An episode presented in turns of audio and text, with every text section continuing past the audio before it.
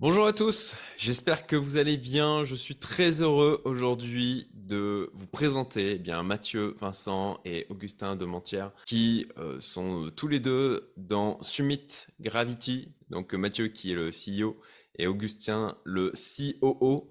Alors je ne me rappelle pas de, à quoi correspond exactement l'acronyme. Excuse-moi Augustin, est-ce que tu pourrais nous le préciser? Alors CEO, ça veut dire en anglais euh, Chief Operating Officer. En fait, c'est le rôle, disons, qui permet euh, à l'entreprise de faire la courroie de distribution entre la vision du CEO et les opérations. En fait, c'est un peu l'homme à tout faire qui transforme la vision en opération. Ok, bon bah merci beaucoup pour euh, cette précision euh, et notamment pour tous ceux qui connaissaient pas l'acronyme. Et aujourd'hui, on va parler en fait de sélection de projets pour eh bien sélectionner des, aller trouver des pépites, notamment des projets euh, sur lesquels il va y avoir de la création de valeur, se positionner tôt. Euh, c'est euh, ben, notamment un des services qui a été mis en place par Summit Gravity au sein de, leur entreprise et qui est proposé sur le site dont vous avez le lien d'ailleurs en description et en commentaire épinglé. Et voilà, on va euh, ils vont vous partager aujourd'hui euh, la manière dont ils font la sélection de ces projets et euh, tout le process par lequel ils passent pour aller les chercher. Donc avant, avant de continuer, je vais donner un peu de contexte aussi sur notre rencontre. Hein. C'est un membre de ma communauté privée,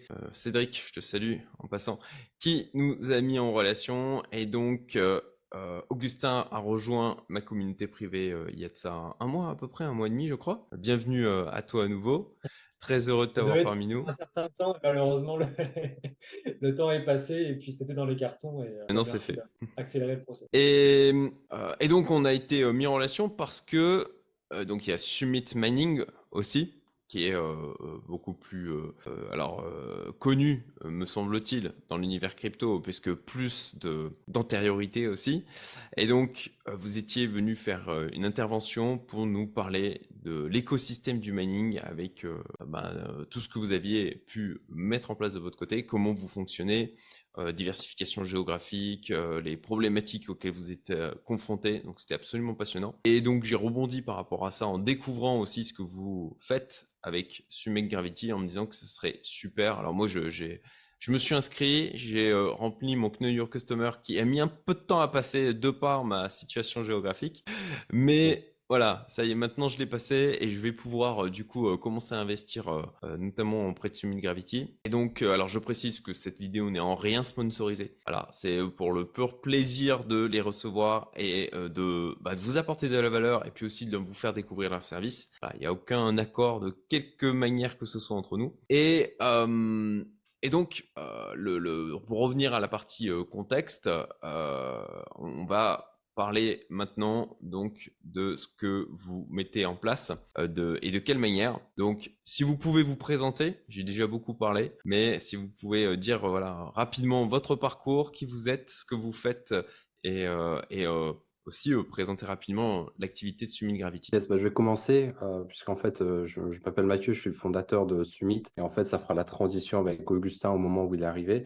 Et comme tu le disais tout à l'heure, en fait, j'ai commencé avec le lancement de Summit Mining, qui est un service d'investissement mutualisé dans les minings de minage. C'est-à-dire que normalement, on achète sa machine soi-même, on la branche ou on la fait brancher quelque part. Et nous, ce, dont on s'est rendu compte, c'est que c'était difficile de gérer des machines de minage de cette manière. Et on a voulu mutualiser tout un parc de minage. Donc, on reçoit l'argent des, clients, on décide de quel, de quel type de machine de minage on va acheter et où on va les brancher. Donc ça, c'est un service que j'ai lancé il y a 4 ans, 4 ans et demi maintenant. Et euh, je l'ai lancé à partir de l'Irlande parce que j'étais euh, trader professionnel. Ça fait 13 ans que je suis en Irlande et 7 ans, euh, j'ai passé en tant que trader professionnel sur le marché du, du Forex.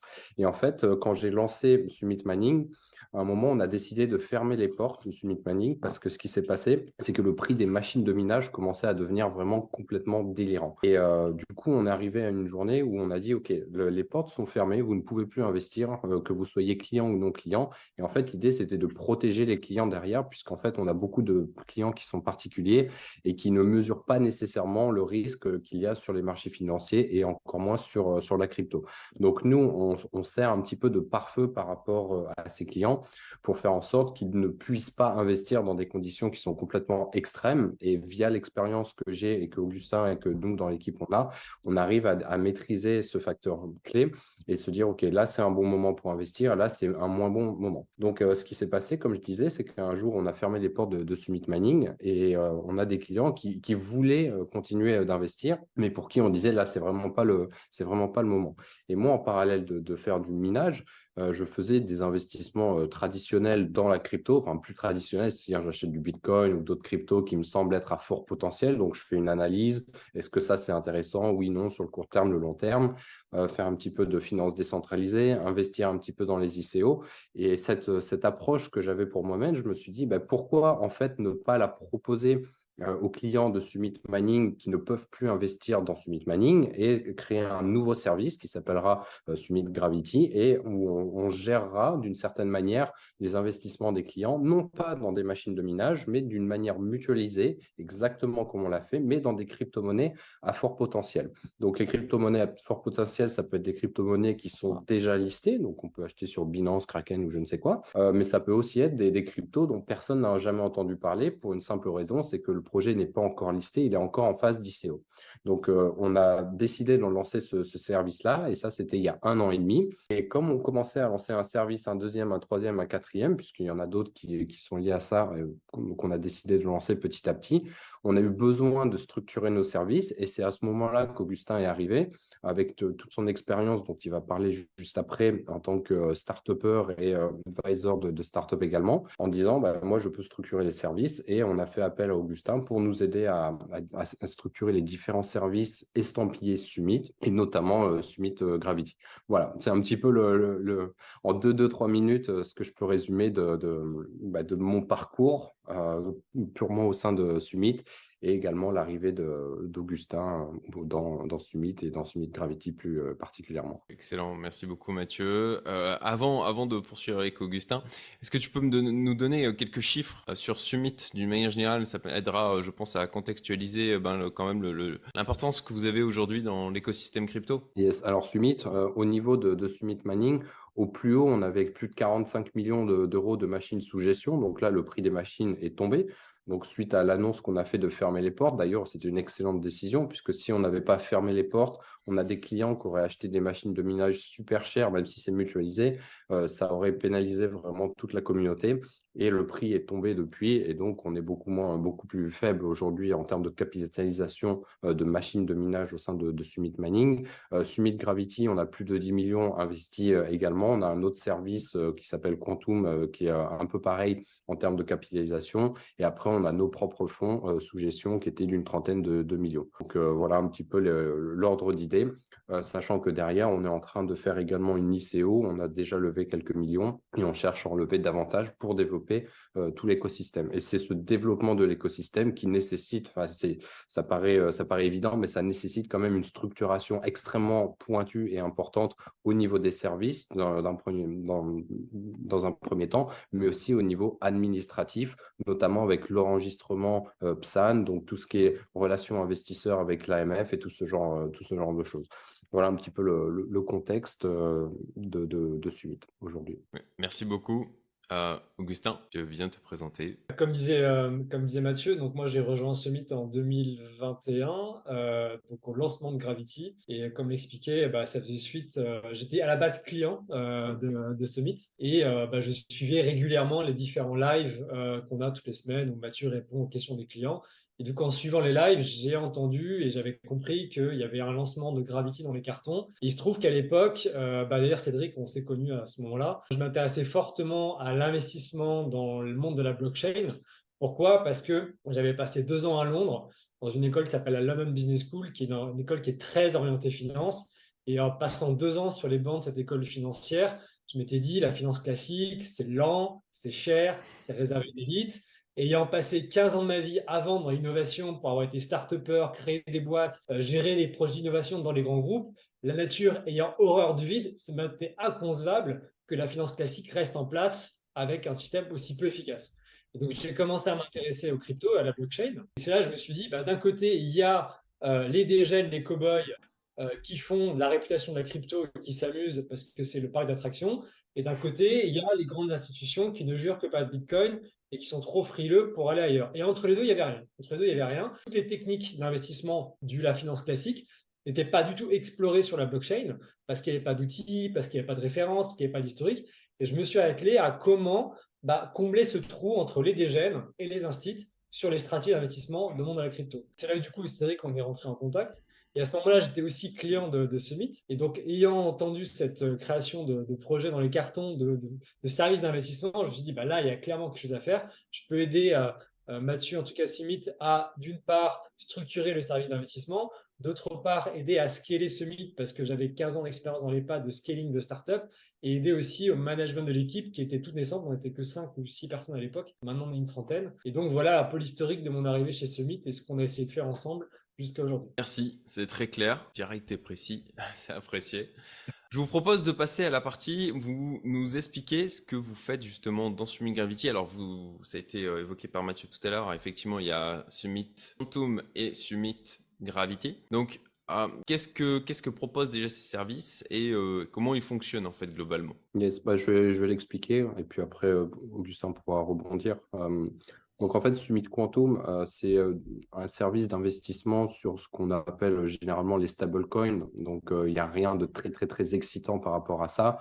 Et en fait, c'est un service qu'on ne met pas spécialement en avant euh, pour les particuliers, puisqu'en fait, les particuliers, quand ils viennent, c'est plutôt le type dégène, comme disait Augustin, et ils ne cherchent pas à avoir 3, 4, 5% à l'année dans la crypto-monnaie. Sinon, en fait, ils vont tout simplement euh, sur un fonds euh, d'assurance vie classique, même si c'est un petit peu plus élevé. Les rendements qu'on a avec Summit Quantum, ce n'est pas un, service qui est, qui est, là pour de la spéculation où on va faire x2, puisque derrière, on est sur du, sur du stable également. Donc, ce n'est pas un service qu'on met en avant. Et euh, on met plutôt en avant euh, Summit Gravity. En tout cas, on le met en avant, euh, Summit Quantum, mais plutôt pour les fonds d'investissement derrière qui cherchent à une, une sérénité et une pérennité aussi de leurs investissements. Et eux, au contraire, ne cherchent pas à faire 80% à l'année, mais avec un risque de, prix divisé par deux de leur investissement. Donc voilà un petit peu le, type de, profil pour Summit Quantum.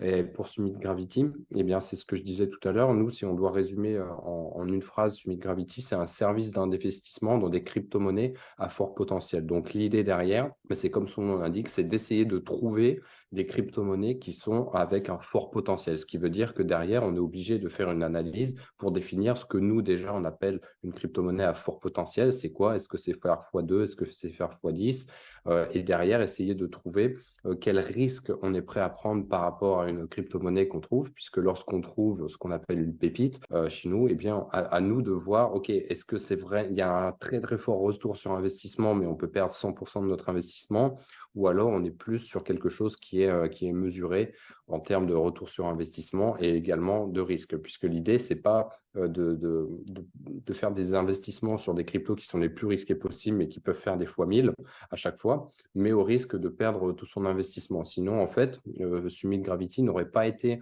un fonds euh, équilibré au niveau de, des services, hein, au niveau des fonds de, du, du, service qu'on a. Donc, ce n'est pas un fonds d'investissement, mais un service d'investissement. Mais les fonds des clients dont je parle, eux, sont équilibrés en termes de répartition. Hum, ce qu'il faut, comprendre, c'est que si on était prêt à prendre le risque maximum, en fait, on ne pourrait aller que sur des projets qui sont en phase d'ICO. Puisque, bah, comme on le sait, en fait, les projets qui sont en phase d'ICO, euh, n'ont pas encore vraiment fait leurs preuves pour la plupart des projets. Alors, il y en a certains qui ont déjà fait leurs preuves, mais la plupart des projets en ICO sont des projets totalement inconnus. Et on ne sait pas si l'équipe derrière va réussir à lancer le projet et va survivre euh, au, lancement de, de la crypto-monnaie. C'est ce qui se passe quand on fait un investissement dans une startup, c'est exactement la même chose. On investit dans une startup, mais en equity, en action, et on ne sait pas si derrière, bah, la société euh, va faire x100 ou x1000, ou si en fait, elle va juste disparaître au bout d'un an, deux ans ou, trois ans. Donc, c'est exactement la même chose. Et du coup, pour éviter d'avoir euh, ce profil qui est complètement déséquilibré au niveau des fonds euh, que l'on gère pour les clients, eh bien, ce qu'on a décidé de faire, c'est d'équilibrer un petit peu en mettant un peu de, des fonds qu'on a sur des ICO, un peu dans des cryptos euh, qui sont, comme je disais, à fort potentiel, donc un fort potentiel, mais déjà euh, listés, et aussi sur des crypto-monnaies qui sont euh, plus connues comme le Bitcoin et l'Ethereum, histoire d'avoir quand même un certain équilibre. Que ce qu'on remarque également, c'est que les, cryptos qui ont le plus de potentiel, généralement, le potentiel se, comment dire, se distingue, mais après, on est les le Bitcoin ou l'Ethereum qui repartent sur le marché. C'est ce qui est en train de se passer aujourd'hui. Euh, par exemple, on voit que le Bitcoin a repris, euh, allez, j'arrondis, mais 100%. Et alors que les, cryptos que nous, on a à, fort potentiel, ont repris 10, 20, 30 ou 40% mais, qui peuvent, mais ces, projets peuvent faire potentiellement derrière 200, 300, 400%, alors que le Bitcoin ne reprendra possiblement que 100%. Donc, il y, a, un déséquilibre non seulement en termes de gains, mais il y a aussi un déséquilibre en termes de, de risque qu'on a essayé de combler pour éviter de, bah, mettre tous nos œufs dans le même panier quitte à faire potentiellement x 1000, mais c'est pas c'est pas l'idée. Voilà, c'est pas c'est pas un service où on se dit ok on arrive, on, on peut perdre 100% des défauts. C'était euh, c'était un petit peu l'idée. Et du coup, on a mis en place derrière toute une méthodologie pour trouver ces crypto-monnaies qui sont à fort potentiel, qu'elles soient déjà listées ou qu'elles ne le soient pas encore, euh, dans, comme on a par exemple avec, euh, avec les ICO dont je parlais juste avant. Peut-être qu'Augustin peut rebondir là-dessus et nous expliquer un petit peu comment, comment on choisit ces fameuses euh, crypto-monnaies à fort potentiel. Ça serait parfait. Pas mal, pas mal aider euh, peut-être euh, la, communauté, puisqu'on a vraiment toute une liste de, critères. Je, vais, je vais y venir, mais avant ça, il faut juste bien expliquer qu'est-ce qui distingue Gravity des autres services. Parce que je pense que c'est extrêmement important de comprendre, parce que des services d'investissement, il y en a pléthore. Mmh. Mais avant de lancer Gravity, on s'est posé une question fondamentale, c'est quels sont les facteurs clés de succès des services d'investissement? Parce que, in fine, c'est des sous-sous dans la poche. Et finalement, l'argent n'ayant pas d'odeur, qu'est-ce qui différencie deux services les uns des autres? Et en fait, on a repris un exemple assez parlant, et l'exemple que tout le monde connaît qui est Warren Buffett. Qu'est-ce qui fait que Warren Buffett, il est aussi successful aujourd'hui? Et en fait, il a craqué ce que j'appelle le code des trois facteurs clés de succès. Et je vais essayer de vous expliquer lesquels ils sont. Le premier, c'est est-ce que je comprends le mécanisme de création de valeur? Alors oui, euh, on comprend parce que Warren Buffett, il a écrit des livres, des gens ont écrit des livres sur lui, il y a même des gens qui ont copié sa manière de faire du value investing. Donc la façon de générer de la valeur, aujourd'hui, elle est comprise et elle est partagée par d'autres personnes, ce qui fait que ce n'est pas une boîte noire. Donc on a confiance. Une fois qu'on a validé ce premier critère, c'est ce qu'on fait avec Gravity, c'est qu'on a une cellule d'analyse qui va en fait analyser les projets et on va revenir là-dessus de comment on fait. Comme ça, les clients comprennent quelle est notre thèse d'investissement et comment on analyse les projets qu'on met dans le portefeuille. Une fois qu'on a fait ça, le deuxième facteur clé de succès, c'est est-ce que je suis capable, moi en tant que client, de me projeter sur un risque rendement, c'est-à-dire combien je suis capable d'allouer de mon portefeuille dans ce service pour être à l'aise avec mon investissement par rapport au risque que je prends et au rendement que j'espère. Et là, on a fait des backtesting, on a notre expérience aussi personnelle et on disait aux clients, mettez X% dans votre portefeuille, on espère un rendement entre 20 et 80% annuel avec un drawdown entre 50 et 60% ça tombe bien, c'est exactement ce qu'on a eu. On a un drawdown entre 50 et 60% et on espère un rendement, en tout cas, dans les entre 20 et 80% annuels. Les troisième euh, chose qu'on promeut, c'est à dire une fois que tu sais que quel est, euh, comment je vais générer la valeur, combien je peux mettre dedans en me projetant, c'est est-ce que je peux accéder aux personnes qui gèrent le service parce que ce que c'est pas des gens qui sont anonymes Est-ce que c'est pas des gens qui vont se barrer avec l'argent? Donc là, nous, ce qu'on fait, c'est qu'on a tous les mercredis un genre d'amas, ce qu'on appelle live hebdomadaire, où les clients peuvent venir poser leurs questions et donc accéder directement à l'équipe euh, fondatrice et aussi entre clients peuvent parler entre eux. On a un Discord où les clients peuvent se parler entre eux. Et quand vous regardez Warren Buffett, il a ces trois facteurs clés de succès, c'est-à-dire qu'il peut expliquer comment il génère de la valeur, il peut se projeter sur un risque-rendement parce qu'il a 30 ans d'expérience derrière, et on peut accéder à lui une journée par an. On peut lui poser toutes ces questions qu'on veut. Il dit 364 jours par an, vous me laissez bosser. Et le dernier jour, vous pouvez poser toutes les questions que vous voulez. Donc, il a craqué ce code des fameux trois facteurs clés de succès. C'est ce qu'on essaie de reproduire avec Summit Gravity, avec les amas, avec le backtesting et avec euh, le Dior qui explique dans quel projet on investit et donc comment créer de la valeur. Donc maintenant, pour faire le lien, désolé pour l'introduction, mais c'était un petit peu long, mais c'était pour vraiment expliquer ce qui différenciait Gravity d'autres services et comment on avait réfléchi le service pour pas faire un énième service d'investissement. Et concrètement, bah, comment on choisit ces projets. Et donc là, on a lancé ce qu'on appelle un service qui s'appelle le Dior, donc s'appelle Do Your Own Research. Du coup, l'idée, c'était de se dire, bah, comment on peut arriver à sélectionner de manière intelligente des projets? Parce que euh, on a l'exemple aujourd'hui avec l'histoire des BR, euh, BRC20, BRC20 dont on parle aujourd'hui, où tout le monde se rue dessus. Mais si nous, on avait intégré les BRC20, le problème, c'est qu'on n'est pas capable de comprendre quel est le fondamental. Et du coup, on dort pas bien la nuit. On se dit le lendemain, ça a pumpé, mais est-ce qu'on vend, est-ce qu'on achète? Et tant qu'on n'est pas confort avec une analyse profonde du projet, bah, finalement, ce n'est pas vraiment ce qu'on fait. Ça reste de la spéculation et ce n'est pas ce qu'on fait chez Gravity. Ce qu'on fait, c'est qu'on fait une analyse fondamentale pour se dire on dort à l'aise et on est capable de savoir pourquoi on vend et pourquoi on achète. c'est un bon point que, dit Augustin et je vais rebondir hmm. dessus avant que peut-être il continue. Parce qu'en fait, il y a, beaucoup de personnes qui étaient clientes de, Summit Mining et qui me demandaient, Matt, est-ce que je peux te confier mes fonds et tu fais du trading pour moi? Et en fait, moi, étant de trader de, formation et de métier, j'aurais pu faire ça. Mais c'est un truc que j'ai toujours refusé parce qu'en fait, le problème du, du trading, c'est que plusieurs fois de suite, on peut prendre des raclés avant de gagner la dernière fois. Donc, on perd une fois, deux fois, trois fois, quatre fois, parfois cinq fois de suite avant de gagner la sixième fois. Mais il faut avoir euh, le, courage, et c'est le métier d'ailleurs du trader, d'être là la sixième fois pour cliquer, sachant qu'on a peut-être pris déjà cinq claques euh, juste avant. Et en fait, moi, je ne voulais pas gérer de cette manière des fonds au niveau du client et faire donc du trading spéculatif, purement spéculatif à ce niveau-là, parce qu'en fait, je ne voulais pas avoir à reporter à mes clients pourquoi on a perdu une fois, deux fois, trois fois, quatre fois, possiblement cinq fois de suite, mais en leur disant, vous inquiétez pas, la sixième, ce sera peut-être la bonne, alors que peut-être que ce sera pas la bonne la, sixième fois. Euh, même si en fait, on a des, méthodes, des méthodes d'investissement et de, training, en tout cas moi, à titre personnel, euh, qui ont fait leurs preuves, c'est pas quelque chose que, je voulais faire. Et ce qu'on voulait faire, c'est ce que euh, Augustin vient d'expliquer brillamment, c'est vraiment de, l'investment value pour trouver des, des projets qui ont du potentiel derrière et qui ont une substance qui est vraiment solide et pas juste tiens, c'est la hype du moment. Euh, mais ce qui ne veut pas dire que c'est pas bien, hein. c'est juste une autre approche. C'est une autre approche. Peut-être qu'il y a des gens qui vont beaucoup d'argent en ce moment sur les BRC20, mais voilà, c'est pas l'approche qu'on a pour euh, justement essayer de dormir euh, tranquille la nuit en se disant peut-être qu'aujourd'hui ça baisse, peut-être que demain ça va baisser, peut-être qu'après-demain ça va également baisser les investissements dans lesquels nous on a mis les fonds des, des clients, mais normalement, si on ne s'est pas trompé, sur du moyen long terme, les prix vont repartir parce qu'en fait, on a investi sur quelque chose qui a de la, de la valeur. Ok, bah c'est super que vous le précisiez. Merci beaucoup. Euh, parce que, euh, effectivement, euh, c'est important de comprendre que justement, votre approche, je dirais, l'exemple pris par Augustin avec Warren Buffett est, du coup excellent dans le sens où vous êtes plus dans une approche value sur la crypto au final. C'est ça. Ah, value, la question, c'est comment on trouve de la valeur. Côté, comme le mot value investing, et valeur, on est à la recherche de valeur intrinsèque des projets. Donc, ce qui est, mmh Puisque le mot investing, euh, notamment en trading et en investissement, c'est la recherche de projets des côtés que le marché a laissé de côté, notamment qui retrouvent leur valeur, disons, euh, euh, intrinsèque. Donc là, c'est plutôt de vous positionner sur des projets qui ont du potentiel et qui ont des fondamentaux. Donc, alors, on en vient justement au, ah.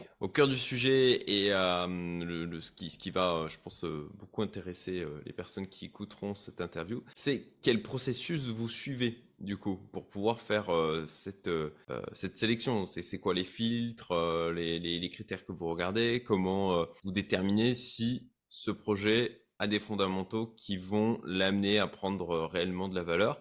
En tout cas, toujours un pari sur l'avenir, hein, il n'y a jamais de, certitude, mais euh, là où il y a le maximum de probabilité. Exactement. Alors déjà, avant de faire cette analyse, il fallait des gens, pour, des personnes pour, la faire. Donc, euh, première chose qu'on a fait, c'est qu'on s'est posé la question, concrètement, euh, si on veut être efficace, il va falloir analyser un tas de projets, donc il va falloir des analystes de qualité. Ce qu'on a fait, c'est qu'on a créé cette cellule Dior. Donc, Dior, c'est l'acronyme de Do Your Own Research. Alors, le Dior, c'était quelque chose qui existait un peu de manière informelle chez les fans de crypto qui se réunissaient entre eux, qui analysaient des projets. Ce qu'on a fait, c'est qu'on a un peu institutionnalisé la, chose, on a un peu euh, processé pour en faire quelque chose d'efficace, mais on est reparti en fait de ce qui se faisait dans les cellules Dior euh, de crypto fans. On a juste amélioré un peu le process. Et comme on a trouvé les personnes, en fait, on a fait un peu le tour des amphithéâtres d'étudiants euh, de la région parisienne et des différentes communautés en disant voilà, on a un process Dior, on cherche des gens qui sont intéressés par la crypto, qui ont la tête bien faite. Et on a eu des gens qui sont des anciens militaires, euh, des plongeurs de clubs, euh, de clubs de plongée. Enfin, on a eu vraiment des gens de, vraiment de tous horizons qui étaient intéressés par la crypto, qui avaient une bonne esprit d'analyse et qui ont rejoint cette cellule. Et on a lancé ce qu'on appelle une école d'analyse parce qu'en en fait, on n'avait pas d'école euh, ou de programme tout faire. Donc, on a créé notre propre programme d'analyste avec des niveaux un peu comme dans le consulting où vous rentrez, vous êtes consultant junior, junior plus plus, senior, senior plus plus. En fait, plus les analystes montent en compétences, plus ils sont rémunérés et plus ils prennent de l'importance dans la cellule avec des stabilités, etc. Donc, on a notre propre école d'analystes. Alors, on n'est pas là pour concurrencer à l'IRA, mais euh, voilà, on a créé notre propre système et on est assez content de, ce fonctionnement. Donc maintenant, là, concrètement, c'est comment on fonctionne. En fait, on a, on a plusieurs étapes. Euh, la première, c'est que bah, il faut trouver les idées. Donc, euh, trouver les idées, on a tout simplement un formulaire euh, sur euh, notre ClickUp hein, où les personnes viennent soumettre des projets, soit nous parce qu'on a entendu euh, parler de projets dans des conférences ou via des connaissances, ou soit nos clients, hein, nos clients aussi nous soumettent parfois des projets, ou les analystes. Donc ça, c'est la première moyen de soumettre des projets. Ou alors, ce qu'on fait, c'est qu'on va faire une autre approche. Tous les six mois, on va se réunir entre nous, on va faire une approche macro et on va se dire, OK, quelles sont les tendances macro qui vont déterminer le marché crypto des six prochains mois? Par exemple, on a le hausse de prix de l'énergie. Donc, peut-être que euh, l'énergie va être narratif des prochains mois. On a la difficulté des flux d'approvisionnement. Peut-être que la logistique va être un narratif, etc., etc. Donc, on va essayer de définir des tendances macro et de là, de définir quels sont les projets qui pourraient être intéressants dans les six prochains mois. Donc, il y a soit une approche du cas par cas, stock picking, voilà, opportunité, ça arrive, soit une approche macro, ça s'appelle top-down. On va définir un peu les projets qui nous paraissent les plus intéressants à sélectionner dans la grille euh, d'analyse. Une fois qu'on a fait ça, alors on se retrouve avec un énorme paquet de projets. Alors, il y a vraiment un pléthore, pléthore, parce que vous qu'il y a à peu près 15 000 projets dans le market cap, donc on ne peut pas tout analyser. Et donc, dans les projets qu'on a, on a un certain nombre, on va faire ce qu'on appelle une analyse flash. Une analyse flash, pourquoi? Parce qu'en une heure, l'objectif, le challenge, c'est qu'en une heure, on est capable de dire si le projet, on le met sur le côté ou est-ce qu'on l'analyse. Et qu'est-ce qu'on fait concrètement? Et eh ben, l'analyste, il a une heure pour analyser euh, quatre choses qui sont euh, le produit, l'écosystème, le marché et les tokenomics. Donc c'est très succinct, mais il est capable de dire est-ce que le produit est sérieux? Est-ce qu'il y a une team sérieuse avec une roadmap derrière? Est-ce que le marché a une certaine taille intéressante? Est-ce qu'il est en croissance? Et est-ce que les tokenomics ne sont pas aberrantes? Déjà, en une heure, on est capable de dire est-ce qu'on y va, est-ce qu'on n'y va pas? Si on y va, on passe à la deuxième étape, ce qu'on appelle l'analyse full. L'analyse full, l'analyste, il a entre 48 heures et une semaine à peu près, c'est à peu près le temps que ça prend, de remplir une cinquantaine de critères qui sont distingués en 13 familles. C'est-à-dire qu'il y a 50 critères répartis en 13 familles. Les familles, bon, je vous passe un peu le détail, mais grosso modo, on regarde les cas d'usage, le potentiel de croissance, est-ce que le produit est avancé, est-ce qu'il est facile d'utiliser, est-ce que le code informatique est intéressant? Par que les codeurs rajoutent des lignes de code régulièrement, ce qui fait que le produit est en train d'être construit? Est-ce que l'équipe a de l'expérience? Qu'est-ce qu'ils ont fait avant? Est-ce que l'équipe est complémentaire entre eux? Est-ce que les tokenomics sont intelligemment structurés?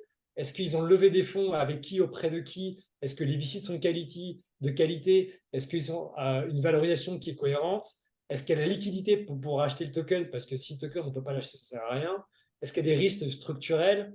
Est-ce qu'il y a des risques réglementaires, etc., etc. Donc, je vous passe un peu les détails, mais après 50 critères sur 13 familles, et là, on arrive avec une étude derrière, on demande à l'analyste d'exposer, de démontrer ses idées sous forme de paragraphes, de graphiques et de dessins, et ça peut prendre une quarantaine, une cinquantaine de pages. Une fois que cette analyse est faite, on la lit, on se dit, OK, est-ce que ça le coup d'aller plus loin? Si ça le coup d'aller plus loin, on réunit un comité, un comité d'experts qui se réunit tous les lundis, tous les 15 jours, euh, le lundi soir, de 17h à 19h. Et là, on analyse entre deux et trois projets.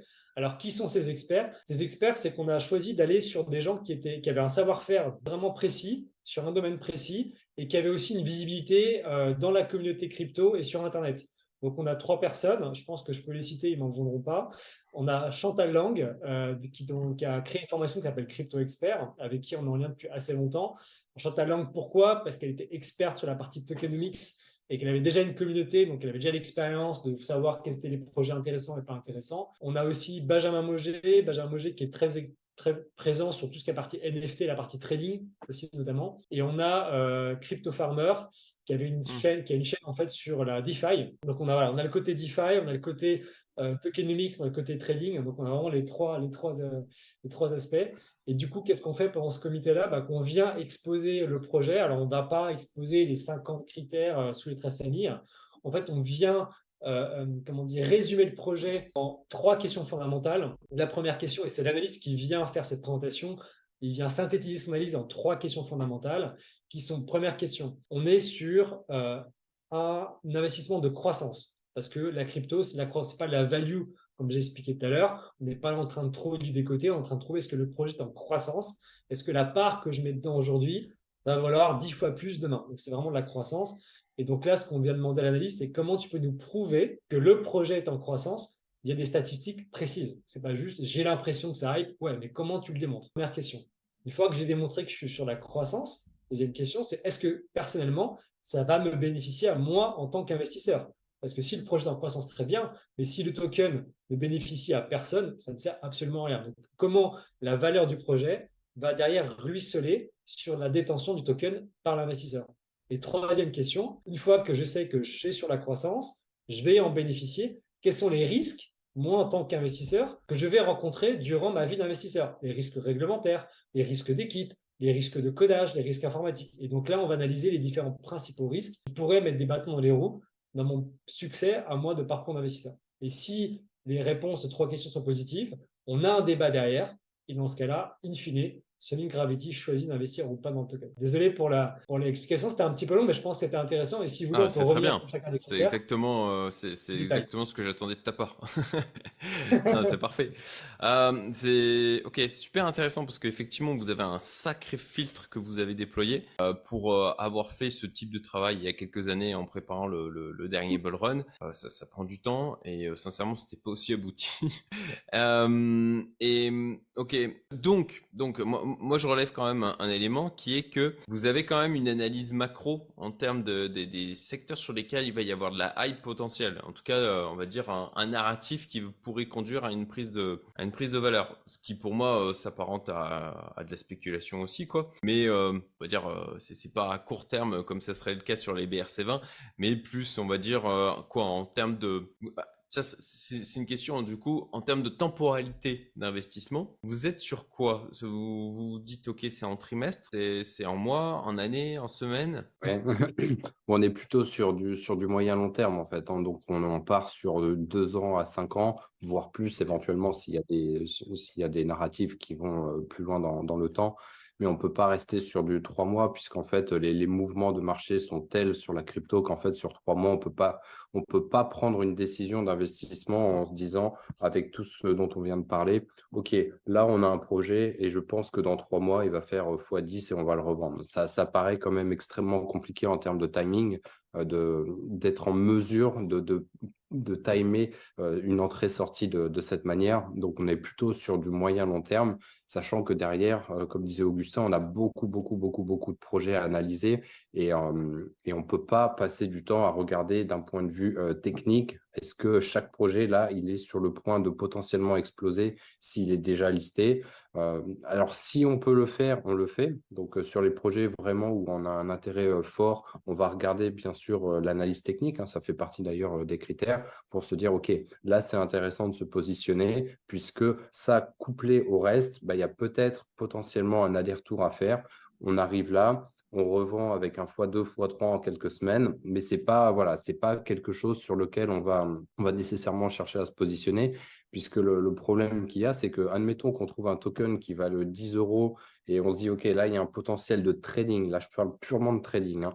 Euh, sur du moyen terme, sur du court terme, on peut faire x2 ou x3 possiblement. Le truc, c'est que si on croit dans le projet, qu'est-ce qu'on fait quand on a fait x2 ou x3 Est-ce qu'on en vend une partie? Est-ce qu'on vend tout? Mmh. Est-ce qu'on vend rien du tout? Et on se dit, bah, ça va faire x10 puisque nous, dans notre tête, ça peut potentiellement faire x10 parce qu'on ne veut pas non plus derrière faire x2 et après avoir le prix qui se divise par 4 et finalement se retrouver avec moins que avec un prix inférieur que celui auquel euh, on est, on est rentré. Donc en fait, il y a toute cette, euh, cette partie d'arbitrage qui est, qui est à faire.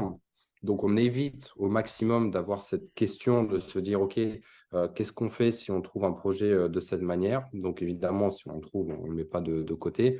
Mais nous, on dort plus sereinement et c'est beaucoup plus simple aussi à expliquer aux clients qu'on est là plutôt sur deux ans, trois ans, cinq ans plutôt que de faire OK, je rentre, je sors. On se rapproche plus dans ce cas-là bah, d'un service de spéculation à court terme.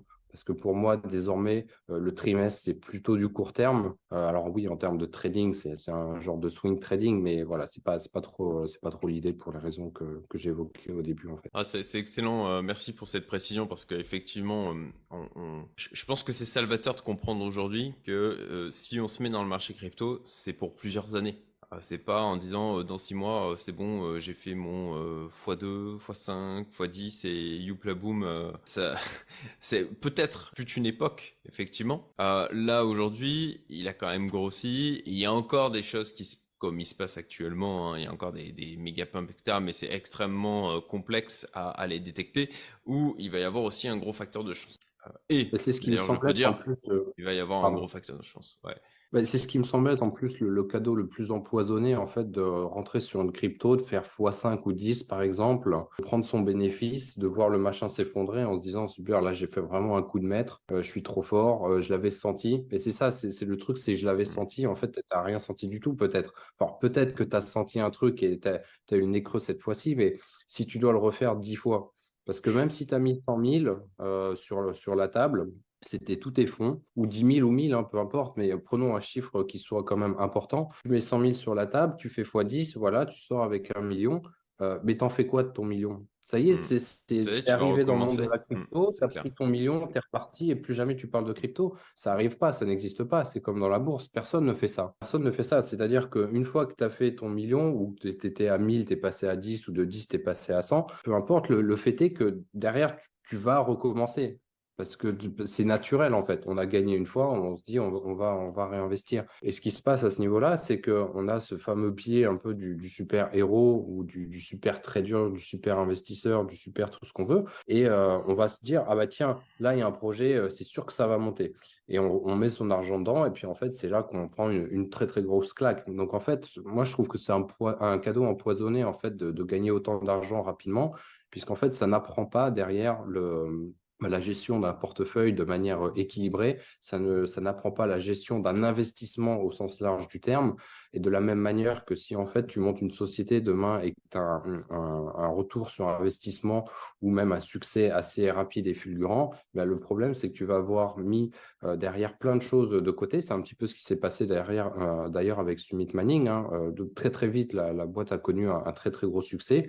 Et en fait, on met de côté plein plein de choses parce que de toute manière, on se dit bah, pourquoi je passerais du temps à faire tel ou tel truc, par exemple structurer tel service ou tel produit au niveau, par exemple, je sais pas, du support client ou de je ne sais quoi, alors qu'en fait, on gagne de l'argent par ailleurs. Et c'est la même chose. Donc finalement, d'un côté, et, je dis ça en toute humilité parce que ça m'est arrivé, euh, d'un côté, bah, on gagne de l'argent. Donc, effectivement, d'un point de vue purement, euh, purement intuitif, on se dit, bah, ça ne sert à rien de, passer du temps à faire autre chose qui ne rapporte pas d'argent, alors qu'en fait, on, en gagne de, l'autre côté. Mais le truc, c'est que on, le sait euh, que sur le long terme, en fait, c'est un fonctionnement qui ne peut pas euh, marcher au niveau d'une société. Donc, on est obligé de suivre la même route que tout le monde euh, dans, le succès, que ce soit dans l'investissement ou que ce soit au niveau d'une société ou que ce soit au niveau de la vie de manière euh, générale, on ne peut pas trouver de raccourci. Ou alors un raccourci, on le trouve une fois et en fait, si on essaye de reprendre le raccourci une deuxième fois, bah, c'est là en fait qu'on se, prend une claque. Donc nous, euh, on a quand même eu la, vision de se dire, OK, ce qu'on est en train de faire, déjà, ça peut être éphémère. Donc on, l'a vu avec Summit Manning, on a vu l'éphémérité du passage des machines qui, euh, qui augmentaient énormément en termes de prix.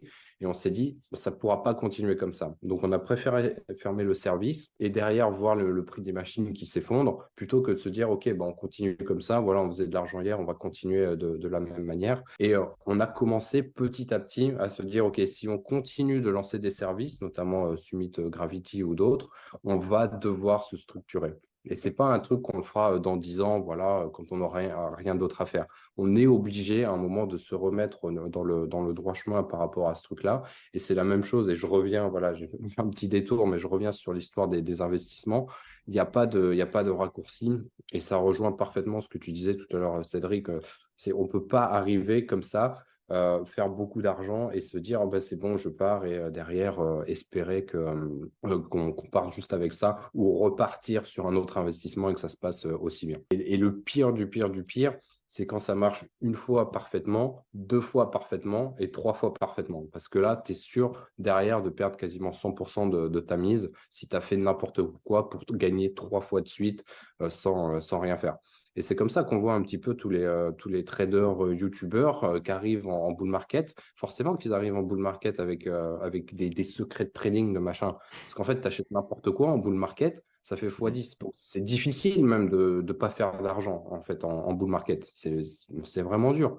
Mais c'est quand, comme, comme, dit Warren Buffett, voilà, on va rester sur, sur euh, mmh. l'écosystème euh, Warren Buffett, c'est quand la mer se retire qu'on voit ceux qui euh, nagent sans maillot, hein, ceux qui sont tout nus. Et c'est exactement ce qui se passe. C'est que ce, que ça veut dire, parce que moi j'avais eu un peu de, mal à comprendre à l'époque hein, ce que ça voulait dire, bah, ça veut dire qu'en fait, si tu n'as pas appris les bases de l'investissement, de la vie, de, la startup, de ce que tu veux, bah, c'est ça, c'est que quand la mer se retire, bah, en fait, tu te retrouves, tu te retrouves tout nu et là, là c'est fini pour toi en fait. Donc euh, voilà un petit peu la digression que je fais autour de l'investissement et des personnes et la manière dont en fait euh, elles doivent euh, prendre conscience de, de, la façon dont il faut gérer un, investissement en fait, et notamment un gain, d'autant plus si c'est un gros gain.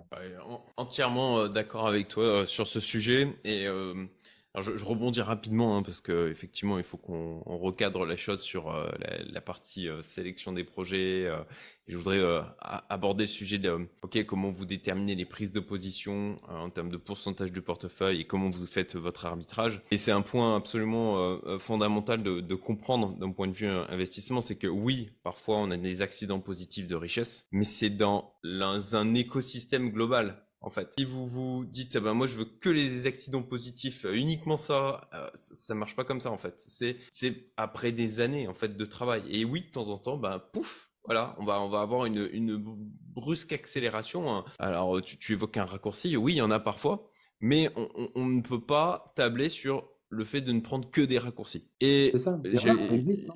Voilà, j'avais, j'avais euh, euh, moi rencontré, j'ai fait une vidéo d'ailleurs sur ma chaîne euh, avec un, gars comme ça qui, était dans les cryptos depuis 7 ans, qui avait enchaîné encore et encore et encore les, les prises de position avec des gros effets de levier. Et en fait, ce genre de narratif donne l'impression que c'est, on peut le faire, que c'est normal. Mais en fait, c'est une anomalie du système. Parfois, il y a des gens comme ça, mais c'est des anomalies, quoi. Enfin, il faut pas vous dire que euh, vous allez pouvoir le faire comme ça et que ça va marcher pour vous, parce que c'est euh, du, du, niveau de, de gagner au loto, quoi. Voilà. C'est c'est comme les, les, entrepreneurs. Il y en a qui arrivent à, envoyer des fusées sur Mars, alors qu'il y en a qui n'arrivent pas à faire leur compta. En fait, c'est voilà. Donc, si forcément, toi, tu n'arrives pas à faire ta compta et que tu te compares au mec qui envoie des fusées sur Mars ou qui fait, fait des voitures électriques et tout, euh, forcément, tu vas te sentir un petit peu nul à côté, mais c'est une anomalie de, marché. La plupart des, entrepreneurs, il faut, suffit de regarder les statistiques, euh, ils, échouent parce que euh, parce que c'est comme ça en fait. Donc on ne peut pas se baser, et nous, on fait en sorte que les personnes qui arrivent dans Summit Gravity ou dans l'écosystème Summit de manière globale comprennent tout de suite qu'en fait, nous, on n'est pas là pour vendre du rêve, on fait de notre mieux. En plus, on est des humains, donc on est des humains qui, prenons des décisions d'humains derrière, et, euh, et, on a aussi nos, propres défauts. Donc euh, ça, couplé aux marchés qui sont quand même assez instables, hein, quand tu vois le marché qui perd 80%, puis reprend 50%, puis reperd 30%, puis remonte, c'est quand même difficile. Et sachant que déjà sur le marché traditionnel, euh, la gestion des émotions au niveau du trading, elle est difficile, ou de l'investissement, euh, là, dans la crypto, c'est pire que tout. Donc nous, ce qu'on essaye de faire, c'est vraiment mettre des messages rouges partout. Attention, attention, attention. Venez pas pour espérer avoir des, des x10 sans que, en fait, euh, de, de, en tout cas de manière linéaire, ça peut arriver. Nous, on l'a fait déjà sur le, sur le mining. Hein, donc en plus, on a l'historique, donc on peut prouver qu'on a fait, qu'on a fait des rendements incroyables. Mais voilà, c'est pas ce qu'on vend. C'est pas ce qu'on vend et c'est même euh, plutôt contre-productif puisque le fait d'afficher les rendements passés qui étaient exceptionnels pour Summit Manning, c'est quelque chose qui nous dessert euh, aujourd'hui. Puisqu'en fait, on se dit peut-être que les gens vont venir pour ces rendements incroyables, mmh. alors qu'en fait, on doit faire attention. Peut-être qu'on va les refaire, mais peut-être qu'on va pas les refaire. Et peut-être qu'on va les refaire, mais sur 10 ans plutôt que sur 2 ans. Donc euh, voilà, on essaye de mettre vraiment toutes les, les, petits astérix mmh. partout, mettre les pancartes, les machins qui clignotent, signer les j'ai bien compris et tout, pour que, pour que les personnes n'arrivent pas en, mode euh, je suis rêveur. Ça, c'est vraiment le plus important pour nous. Euh, il y, a suffisamment de services d'investissement qui vendent du rêve pour que nous, on ne soit pas un investissement de plus. Euh, c'est pour ça que j'ai essayé d'être le plus clair possible et que je le suis quand, quand je fais une présentation, même le, mercredi soir à, mes clients. Euh, pourtant, ils me connaissent depuis des années. Euh, certains nous suivent depuis vraiment le tout début, tous les mercredis soirs sans exception. Et on, on, le répète encore et encore et encore inlassablement puisque c'est que de cette manière en fait que ça peut rentrer et que derrière, on ne, soit pas perçu comme, OK, les vendeurs de rêves, il y en a en plus ici. Euh, voilà. Et derrière, bien entendu, ce que le, client ne voit pas spécialement, eh c'est l'approche qu'on a au niveau du, suivi des positions, au niveau, euh, du choix des, des, cryptos dans lesquels on investit. De la même manière qu'on l'a pour Summit Mining, par exemple, dans le choix des machines de minage et des emplacements. Est-ce qu'on met dans une ferme en, Russie ou plutôt aux États-Unis plutôt Donc en fait, c'est une méthodologie, c'est un état d'esprit. Et en fait, c'est cet état d'esprit qui s'est développé autour de, Summit et de l'écosystème Summit qu'on est en train de créer. Donc, ce n'est pas quelque chose qui est propre uniquement à Gravity ou uniquement à Mining. En fait, c'est cette, âme, si je puis dire, qu'on a par rapport euh, à l'approche de l'investissement qu'on souhaite euh, voir euh, résonner un petit peu partout dans, ce qu'on fait. En fait, cette, cette, approche, elle est un peu le prolongement de nous-mêmes parce que finalement, on crée le produit un peu à notre image. Et pour faire le lien avec ce que tu disais sur il ne faut pas brûler les étapes, en tout cas quand tu investis, euh, tu peux faire le parallèle avec les carrières. Pour mon exemple personnel, euh, avant d'arriver chez Summit et euh, de faire ce rôle de CEO, qui est un rôle qui est quand même où tu dois gérer énormément de problèmes toute la journée, que ce soit en marketing, en sales, en legal, en régulation, en vente, en ce que tu veux, tu es obligé d'avoir une formation avant, d'avoir expérimenté avant. Et du coup, ça faisait 20 ans que moi, je faisais différents métiers dans différentes entreprises de différentes tailles. Et les gens disaient toujours, ouais, mais tu passes deux ans là, après tu vas là. Oui, mais parce que j'avais comme objectif à 35 ans de me poser et de gérer des startups, en fait déjà startups à un niveau euh, C-level. Et en fait, c'est pareil pour l'investissement. Ça fait 10 ans que je m'amuse à faire plein, plein, plein, plein de stratégies différentes. Alors peut-être parfois avec 10, 15 euros, je m'en fiche. Je dis, mais ça sert à rien, tu ne vas pas gagner 5 euh, euros sur une stratégie. Ouais, mais j'apprends. J'apprends. Est-ce que le jour où j'aurai 100 000, 300 000, 400 000 sur ces stratégies, bah, je saurai la faire. Et c'est pareil pour Gravity. En fait, on n'a pas fait du trading. On s'est dit complètement comment on peut analyser les fondamentaux de chaque projet. On a pris l'expérience de chacun, des experts, des analystes, en mettant tout sur la table en disant voilà, il faut que d'abord on sache qu'est-ce qu'on fait avant d'aller juste cliquer sur le bouton du trading. Justement, sur la, partie euh, suivi et arbitrage des positions. Voilà, comment, comment vous déterminez le pourcentage justement qui est pris sur les projets? Et vous avez un objectif de, dans, dans donc Summit euh, Gravity d'avoir combien de projets en fait? Vous vous êtes donné un, maximum, pas forcément? Quand euh, est-ce que vous êtes, euh, vous avez les fonds qui sont en permanence totalement investis? Est-ce que vous gardez de la réserve? Est-ce que vous avez une poche de USDT C, USDT, BUSD, est-ce que vous voulez du stablecoin en réserve en permanence? Comment vous avez structuré le, portefeuille? Ça, c'est une, super, une super question. donc, il y a plein de, questions. Je vais essayer de, me mmh. souvenir d'un peu tout. Alors, on essaye, dans la mesure du possible, de, garder des fonds en cas de, pépites voilà, vraiment de, dernière minute. Euh, le truc qu'il y a avec Summit Gravity, c'est qu'on investit, comme je disais au, début, là, même si je bafouille un peu, euh, je suis un peu malade, donc bref. merci d'être là, euh, monsieur. Ce que je disais, c'est que on, a, on a des fonds qui viennent des clients. Et le problème qu'on a, c'est que lorsque les marchés sont baissiers, malheureusement, personne ne veut investir. Il n'y a que les institutionnels qui se disent, OK, là, le Bitcoin a perdu 80% ou 50 ou 60. Euh, là, c'est intéressant. Peut-être que je me positionne sur le Bitcoin ou sur un service d'investissement qui va euh, acheter du Bitcoin pour moi. Et en fait, les particuliers, bah, c'est le problème. Ça, c'est le contraire, pardon. Et ça, on le sait, bah, c'est le problème de base du particulier, c'est-à-dire qu'il va investir plutôt au mauvais moment. Donc nous, euh, ce problème se reflète directement en fait dans, dans Summit Gravity parce qu'en en fait, quand on trouve des projets à fort potentiel, eh bien, on n'a pas forcément derrière les fonds à pouvoir investir dedans. Donc là, je parle uniquement de Summit Gravity et du coup, parfois, on peut passer potentiellement à côté de, certains projets. Donc, si c'est sur une ICO, on peut mettre de côté les fonds qui arrivent petit à petit, puisqu'il y a quand même tout le temps des gens qui investissent, euh, mais évidemment beaucoup moins en bear qu'en bull market. Et donc, si on voit un projet à fort potentiel, Là, concrètement, on a trouvé un projet qui était euh, très intéressant en ICO, eh bien, ce qu'on a fait, c'est qu'on s'est dit, OK, bah, on va récupérer un petit peu d'argent des clients euh, mois après mois, et puis quand on aura suffisamment, on investira dans ce projet. Mais du coup, là, c'est, on va dire, un arbitrage même en interne sur est-ce qu'on investit plutôt dans ce projet sachant que le minimum, c'est par exemple, je dis n'importe quoi, 100 000 euros. Donc, on ne peut pas investir 10 000 en se disant, allez, on met un petit peu là-dedans et le reste dans autre chose. C'est 100 000 ou plus ou, rien du tout. Donc, il y a déjà un arbitrage en interne, selon notre stratégie, de se dire, est-ce qu'on les met ou est-ce qu'on ne les met pas? Et si, du coup, on a 100 000 euros et qu'on ne les met pas dans ce projet qui a l'air très intéressant, eh bien, dans quoi on les met? Donc là, on a un suivi des news aussi au niveau des, investissements dans lesquels on a euh, déjà mis quelques billes. Donc, euh, le, si on voit qu'il y a des choses qui se passent, par exemple au niveau de, l'UST, euh, c'est juste un exemple, eh bien, ou du BNB, plus récemment peut-être, qui sera plus parlant, eh bien, on va regarder, OK, qu'est-ce qui est en train de se passer réellement sur le BNB Est-ce que ça vaut le coup d'en racheter davantage si ça baisse ou plutôt se désexposer petit à petit via vis-à-vis de ce, projet. Donc ça, c'est vraiment l'analyse, on va dire, fondamentale des projets dans lesquels on a, on a investi. Ensuite, on a une analyse technique. Donc, en fonction de la décision qu'on a prise, on va voir, puisque si on décide de renforcer un projet, qu'on fait tous les six mois, on a, on a des réunions d'arbitrage et donc tous les six mois, on se réunit en tant que service d'investissement au niveau des C-level aussi. On regarde dans quoi on a investi.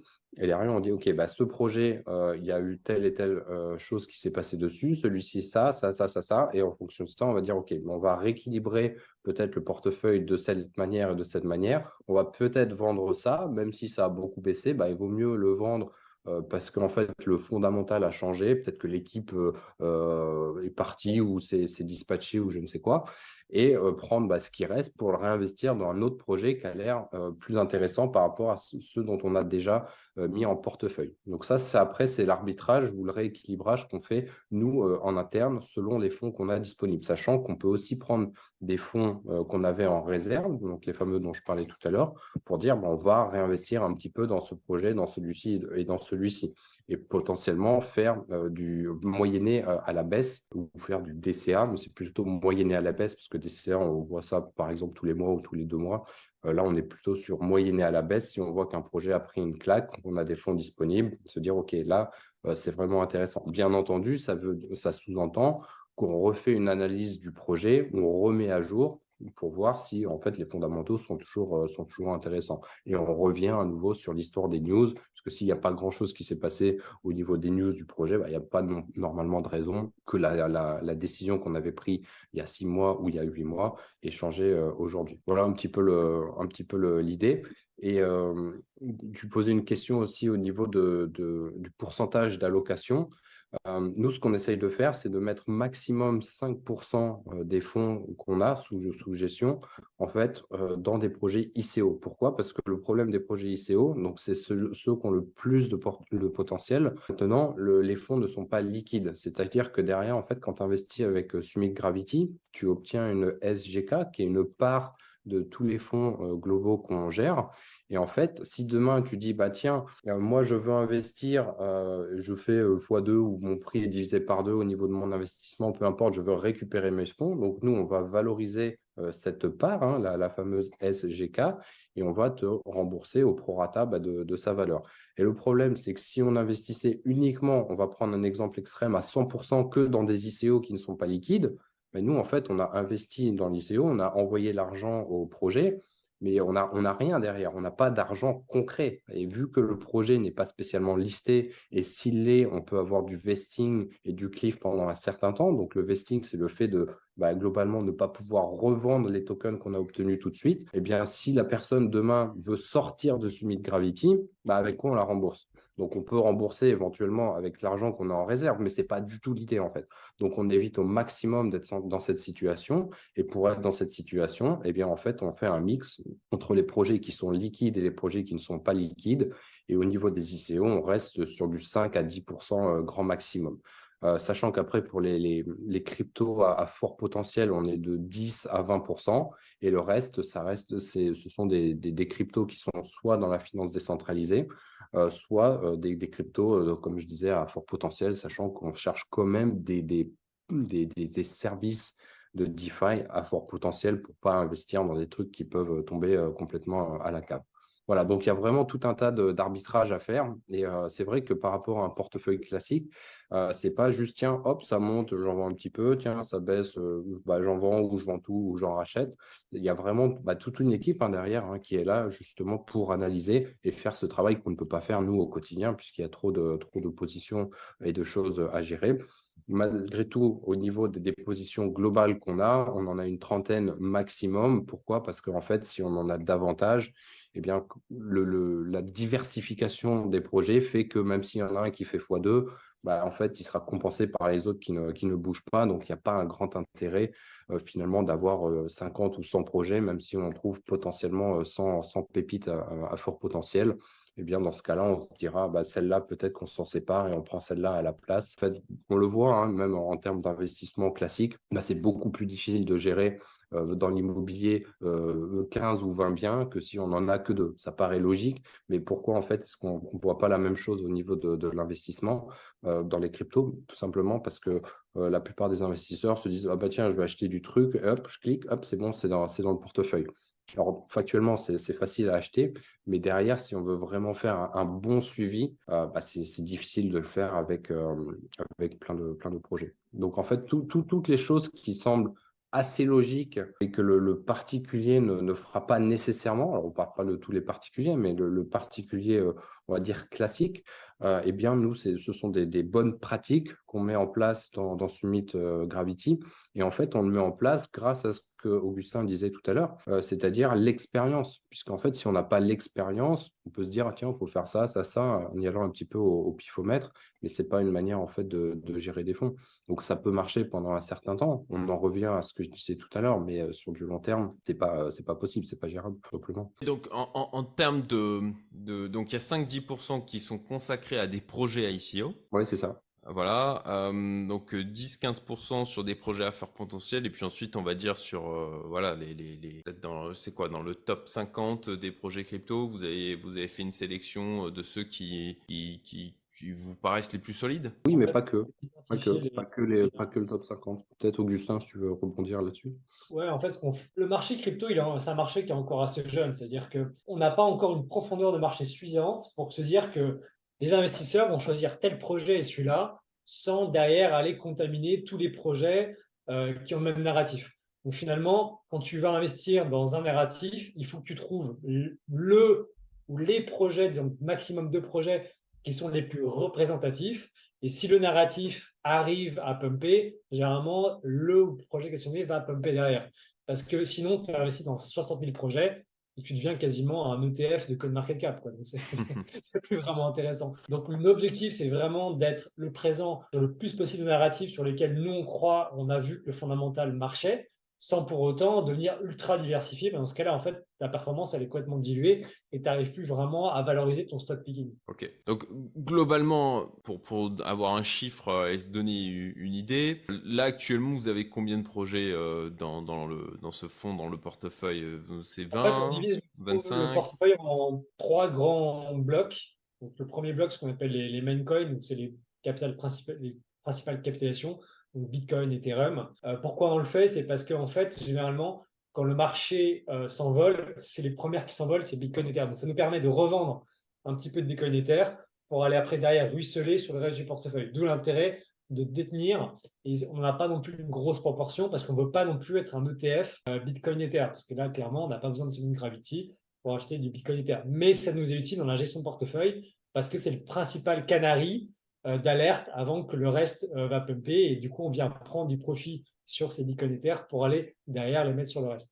Sur le reste, c'est la plus grosse partie de notre portefeuille, ce qu'on appelle les altcoins. Et là, du coup, en fait, on va avoir entre une vingtaine et une trentaine de positions réparties sur le narratif auquel nous, on pense y a de l'avenir. Et en fait, tous ces projets ont été durés en amont.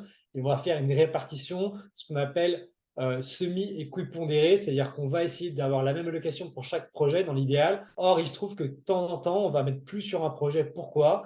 Parce que l'analyse qu'on fait, derrière, elle est scorée. Il y a un score, et si le score est extrêmement bon, on va du coup essayer de favoriser dans la limite du raisonnable. C'est par exemple si on a 10%, 10%, 10%, on va peut-être mettre 12 et 7. On va pas non plus mettre 30 et 5. Quoi. Ça va être vraiment euh, semi, ce qu'on appelle semi-pondéré. On va pondérer dans l'idéal et après on va pouvoir ajouter un petit peu plus si on trouve que l'analyse est excellente et que le narratif est vraiment, vraiment intéressant. Et après, on a cette pochette de ce qu'on appelle les seed coins. Et la seed, pourquoi seed Parce que seed, c'est la croissance, c'est la graine. Et là, on va pouvoir investir dans des petits projets, des ICO, des choses comme ça qui ne sont pas encore listés. Euh, alors, pas beaucoup non plus, parce qu'on ne va pas non plus avoir un portefeuille qui est trop bloqué, parce qu'il y a des périodes de blocage qui sont plus importantes que les, qui sont importantes sur certains projets. Mais c'est vraiment le côté explosif du portefeuille. Et là, l'avantage qu'on a par rapport à un fonds fermé ou un venture capital, c'est comme on a cette partie du portefeuille qui est très liquide, qui présente entre 80 et 90%, on peut se permettre d'être très sélectif sur nos sitcoins. Pourquoi? Parce que lui, le venture capitaliste, par exemple, qui a que du bloqué, il est obligé d'être investi sur une trentaine, quarantaine de projets pour se dire, bah voilà, comme je suis bloqué, bah, je ne peux pas sortir quand je veux, quand, je rentre quand je veux. Donc, je vais d'avoir 30, 40 projets parce que c'est un qui pump. Comme ça, au moins, bah, ça rattrape le reste. Alors que nous, en fait, comme on n'est pas bloqué par tout le reste et qu'on a assez liquide sur le reste, on peut se permettre d'être super sélectif en disant bah, c'est du bonus. Si notre choix est bien, bah, ça fait exploser le portefeuille. Et si c'est pas grave, bah, tant pis, ça va pas changer notre vie. Ça nous permet d'être complètement euh, assez sélectif sur ça. Et d'ailleurs, les peu de projets sur lesquels on a investi, pour l'instant, se comportent plutôt bien.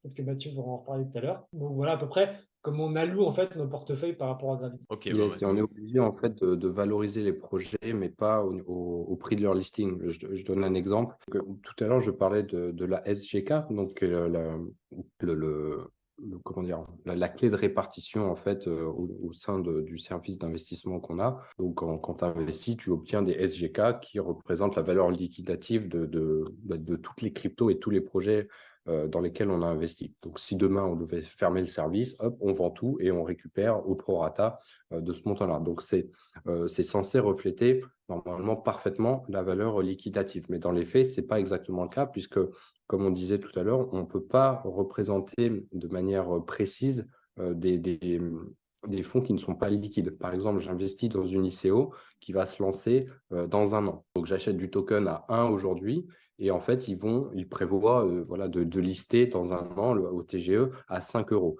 Ben, on ne peut pas dire si on a mis 100 000 euros dans le projet aujourd'hui, là, qu'en fait, c'est comme si on avait 500 euh, 000 euros. Parce qu'on ne sait pas si euh, le projet va arriver à terme et si dans effectivement un an, ben, les 100 000 que j'ai mis aujourd'hui, via Summit Gravity, ils vont devenir 500 000 parce que ça se trouve, ils vont devenir zéro parce que voilà, la team a échoué et puis il n'y a, eu de, a pas eu de lancement. Ou alors, ce qui peut se passer également, c'est que le projet a prévu d'être lancé dans un an, mais à cause du bear market de ci, de ça et de tout ce qu'on veut, il sera lancé dans deux ans. Donc en fait, vis-à-vis de, de, ces cas concrets qui peuvent se produire au niveau du marché et des cryptos dans lesquels on investit et qui ne sont pas encore listés, on est obligé d'adopter un système de valorisation au niveau de cette partie qui est investie uniquement dans ces projets euh, bah, qui ne sont pas listés.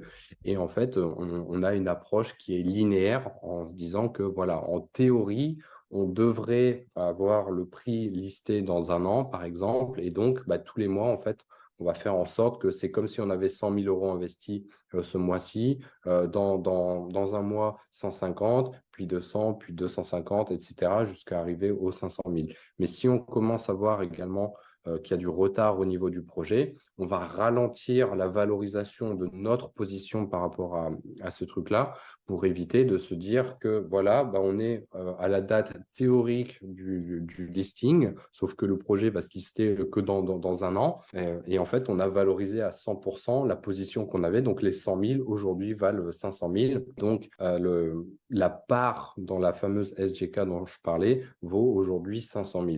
Alors qu'en fait, ce n'est pas du tout le, cas. Enfin, je ne sais pas si c'est clair, mais en tout cas, on a des règles de valorisation qui sont assez, euh, assez compliquées à ce niveau-là pour éviter également de survendre ou de, de, mmh. de, survaloriser potentiellement la SGK si une personne veut récupérer son argent et on revient sur l'histoire euh, dont, je parlais euh, tout à l'heure. En fait, la, la, question intéressante, c'est pourquoi on fait ça, in fine, pour le client? Parce que derrière, en quoi ça concerne le client? Et en fait, c'est une raison très simple. C'est imaginons qu'on investit dans un super projet euh, dont la ICO est dans deux ans. Donc, comme disait Mathieu, on investit 100 000 euros et dans deux ans, imaginons que le listing, ça représente, je sais pas, un million d'euros.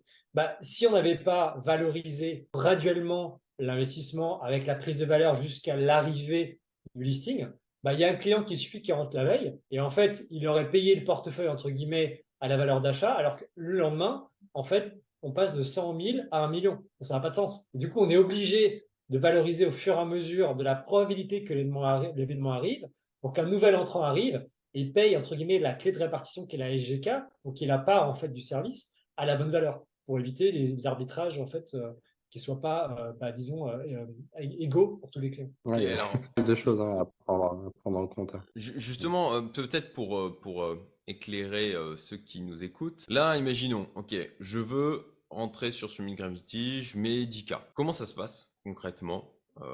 Bon, je vais sur le site, je fais mon know customer, je ensuite bah, j'envoie c'est du stablecoin uniquement par virement via fiat carte bancaire. Je le précise à, cette occasion.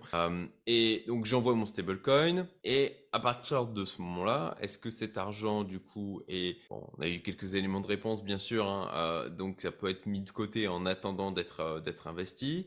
Et euh, moi, comment sont valorisées mes parts euh, par rapport à l'ensemble du fonds qui, euh, qui est créé, de la valorisation d'ensemble? Comment voilà, combien ça vient se greffer? Ok, j'ai 10 000 qui arrivent d'un côté, il y a déjà cette valorisation. Je viens acheter une partie du truc. Du coup, la valorisation vient se rajouter, ça fait gonfler la totalité de l'enveloppe.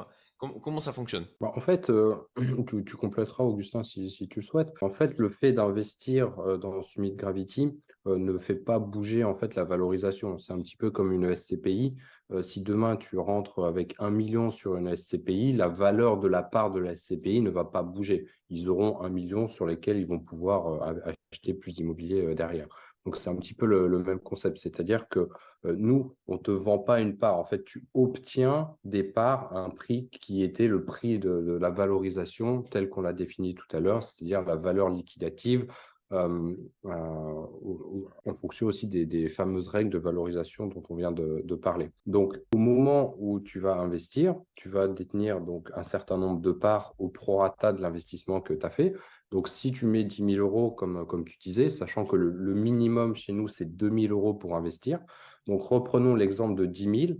Et admettons que le prix de la part aujourd'hui, il est à 50 centimes. Bon, bah, tu as mis 10 000 euros, tu as 20 000 parts. Et si tu avais mis 100 000 euros, tu aurais eu 200 000 parts. Donc, à ce moment-là, tu ne vas pas faire bouger le prix de, de, la, SGK ou le prix de la part, puisqu'en fait, il n'impacte pas, ton, ton investissement n'impacte pas la valeur de cette, de cette part. En revanche, si tu mets 10 000 euros, derrière, nous, on aura 10 000 euros de disponible en USDT, euh, comme tu disais, ou, ce qu'on veut. Et là, à partir de ce moment-là, on va se dire, OK, qu'est-ce qu'on fait de cet argent-là? Est-ce qu'on attend une opportunité? Est-ce qu'on le met dans une ICO Est-ce qu'on le met euh, dans une crypto à fort potentiel X ou Y? Est-ce qu'on renforce le portefeuille? Et à ce moment-là, on va ajouter ces fonds dans, la, crypto en question. Et ces fonds vont produire un résultat derrière. Et c'est ce résultat ajouté au, reste des investissements qui va faire bouger le prix de, de, la, de, la SGK et donc de, la part. Donc, euh, s'il y avait euh, par exemple, euh, un seul client avant toi qui avait mis également 10 000 euros, eh bien désormais, le fonds, on va dire le fonds, hein, c'est un service, mais appelons-le le fonds, contiendra 20 000 euros. Donc, il y avait 10 000 d'avant et 10 000 qui ont été rajoutés. Et à partir de là, eh on va regarder quelle est la valeur liquidative de, entre guillemets, ce fonds euh, pour voir combien vaut la SGK derrière. Je ne sais pas si, c'est clair. On peut, on peut prendre peut-être un exemple comme ça à la volée euh, pour clarifier. Euh, admettons, on, a une personne, on n'a on a qu'un seul client dans, dans Summit Gravity et on n'a qu'un seul type de crypto, c'est le Bitcoin. vraiment, on simplifie au maximum. Et cette personne, elle a investi 10 000 euros quand le Bitcoin valait 60 000. Et on, part d'une valorisation de base, premier jour du lancement de, Summit Gravity, où la SGK, donc la part, vaut 1 euro. Voilà, c'est juste une norme. On est parti de là, comme, comme tous les services partent d'une norme de 1 euro. Donc, 60 000 euros, la personne investit, et nous, on décide d'acheter du Bitcoin, donc 10 000 euros de Bitcoin à 60 000 le cours du Bitcoin tombe à 30 000, donc on fait la division, ça veut dire que finalement, bah, le, prix de la, part, la SGK, elle est à 50 centimes, puisque la valorisation, entre guillemets, du fonds a été divisée par deux. Donc la part qui valait 1 vaut aujourd'hui 50 centimes, et la personne qui a mis 10 000 bah, peut récupérer théoriquement aujourd'hui la moitié, donc 5 000. Et là, on a la deuxième personne, donc toi qui arrive et qui dit, OK, bah là, le Bitcoin, il est à 30 000, ça m'intéresse j'investis. Donc, la valeur de la part, elle est à 50 centimes. Donc, toi, tu mets 10 000 euros. Donc, contrairement à la première personne qui avait 10 000 parts avec ses 10 000 euros, bah, toi, tu arrives et tu as, 10 000 parts, et tu as, 20 000 parts parce que tu as mis 10 euh, 000 euros à 50 centimes. Mais la valeur, tu aurais, aurais, pu mettre 1 million, la valeur, elle était quand même à 50 centimes. Tu vois ce que je veux dire? Mmh ça, change rien. Maintenant, si le prix remonte à 60 centimes, à 60, à 60 000, pardon, le, le, le Bitcoin, donc, il repasse de 30 000 à 60 000. Donc, bah, la part, euh, ce qu'il faut faire, c'est le, calcul. pour voir la valeur désormais, puisqu'on a 20 000 euros qui, sont, qui sont investis, mais pour un Bitcoin qui vaut désormais 60 000 euros. Et donc, la valeur de la part se recalcule par rapport à la valeur liquidative du, du, fonds, c'est-à-dire un Bitcoin à 60 000, mais 20 000 euros qui ont été investis dedans. Donc, toi, tu auras fait x2 sur ton investissement, alors qu'une autre personne, bah, l'autre personne, en fait, sera revenue euh, à, l'équilibre. Et si, en fait, on a des investissements qui sont plus importants dans d'autres crypto-monnaies, on a une valorisation qui pourra être euh, plus importante. Et si on ajoute euh, plein de critères comme ça les uns après les autres, et eh bien, finalement, on a une valorisation de fait en, fonction de ça. Bon, bah écoute, moi, ça me paraît clair. Si si c'est pas le cas, mettez-le en commentaire d'ailleurs. D'un vue purement opérationnel, ce qui se passe, c'est que en fait, ton investissement est représenté par la valeur de la part. Donc, tu as plus-value, moins-value par la valeur de la part a posteriori une fois que tu auras investi. Hmm. dans six ans, dans, dans six mois, si la part a fait x2, ton investissement a fait x2. Hyper simple. Et grosso modo, ce prix de la part, il est calculé en divisant la valeur du portefeuille divisé par le nombre de parts qui sont actuellement dans le portefeuille. Euh, au niveau du suivi, comment ça se passe? Est-ce que ceux qui ont investi ont une vision en, temps réel de ok euh, de, quoi est constitué le portefeuille? Ou ça c'est quelque chose qui ben, n'est pas communiqué? Comment ça se passe? Alors on communique euh, dans les grandes lignes au niveau des catégories et de temps en temps sur certaines cryptos sur lesquelles on investit. Euh, pourquoi? Pour éviter qu'en fait quelqu'un vienne, reprenne le même portefeuille et se dise ok bah je fais pareil, euh, je fais pareil de mon côté, quitte à faire les mêmes les mêmes arbitrages. Donc on, on, en parle dans les grandes lignes. Donc bien entendu, comme on est euh, on est sur le point d'être régulé aussi avec l'AMF tout ça, donc évidemment on peut pas mentir sur sur les positions qu'on a au niveau de, de ça, mais on, évite d'avoir une trop grande transparence là-dessus. C'est pareil là au niveau des ICO. Euh, ce qu'on ne veut pas, c'est euh, dire, voilà, on investit dans tel projet euh, ou dans tel autre même si parfois on fait fuiter une information pour quand même montrer concrètement dans quoi on investit. Mais sinon, en fait, on fait pas, on n'en parle pas trop. en revanche, on a un suivi tous les mois. le premier du mois, on a un rapport de gestion qui tombe. C'est la même chose avec, avec Summit Mining d'ailleurs. Et en fait, on montre de manière précise au niveau du client quelle, bah, quelle est la valeur de son investissement et aussi quelle est la performance des différents produits dans lesquels on a investi. Donc, comme disait Augustin tout à l'heure, on a les, les, cryptos principales, on a les altcoins et on a tout ce qui est tout ce qu'on appelle nous le seed capital, c'est en fait tout ce qui est ICO. Voilà. Donc, en fait, on voit les grandes lignes de bah, du, portefeuille, euh, du portefeuille à ce niveau-là. Sachant que tout à l'heure, je disais un, truc qui était légèrement faux et je reviens dessus, c'est au niveau de, de, la valeur de la SGK. Si en fait on a, euh, tu sais, tout à l'heure, je te disais, si le, le Bitcoin tombe à 30 000, finalement, euh, et que tu réinjectes 10 000 euros dedans, bah, en fait, le seuil de rentabilité il sera plus bas euh, que 60 000, puisqu'en fait, tu auras moyenné à la baisse avec les 10 000 euros rentrants. Voilà. on va peut-être faire un montage, ce sera plus simple que de, ça ressort du contexte, mais j'étais en train de réfléchir que je racontais. Euh, raconter n'importe quoi sur mon exemple pris à, pris à la volée. Mais en fait, ça fait que finalement, le, le prix de la SGK, pour revenir là-dessus, reviendra à un euro euh, avant les, les, 60 000. bon, bref, je, mélange deux, sujets, mais. Euh, ah, je pense que ça reste euh, cohérent et compréhensible en partant du principe que c'est deux personnes différentes qui vont mettre les 10K. c'est ça. Ouais, ouais. Ok. Et vu que c'est mutualisé, en fait, le premier là à 60, le deuxième on, a, on achète deux fois plus, mais pour le, le, groupe à 30 000. Donc on a un prix de revient moyen qui est autour de, je sais pas moi, 50 000 ou 55.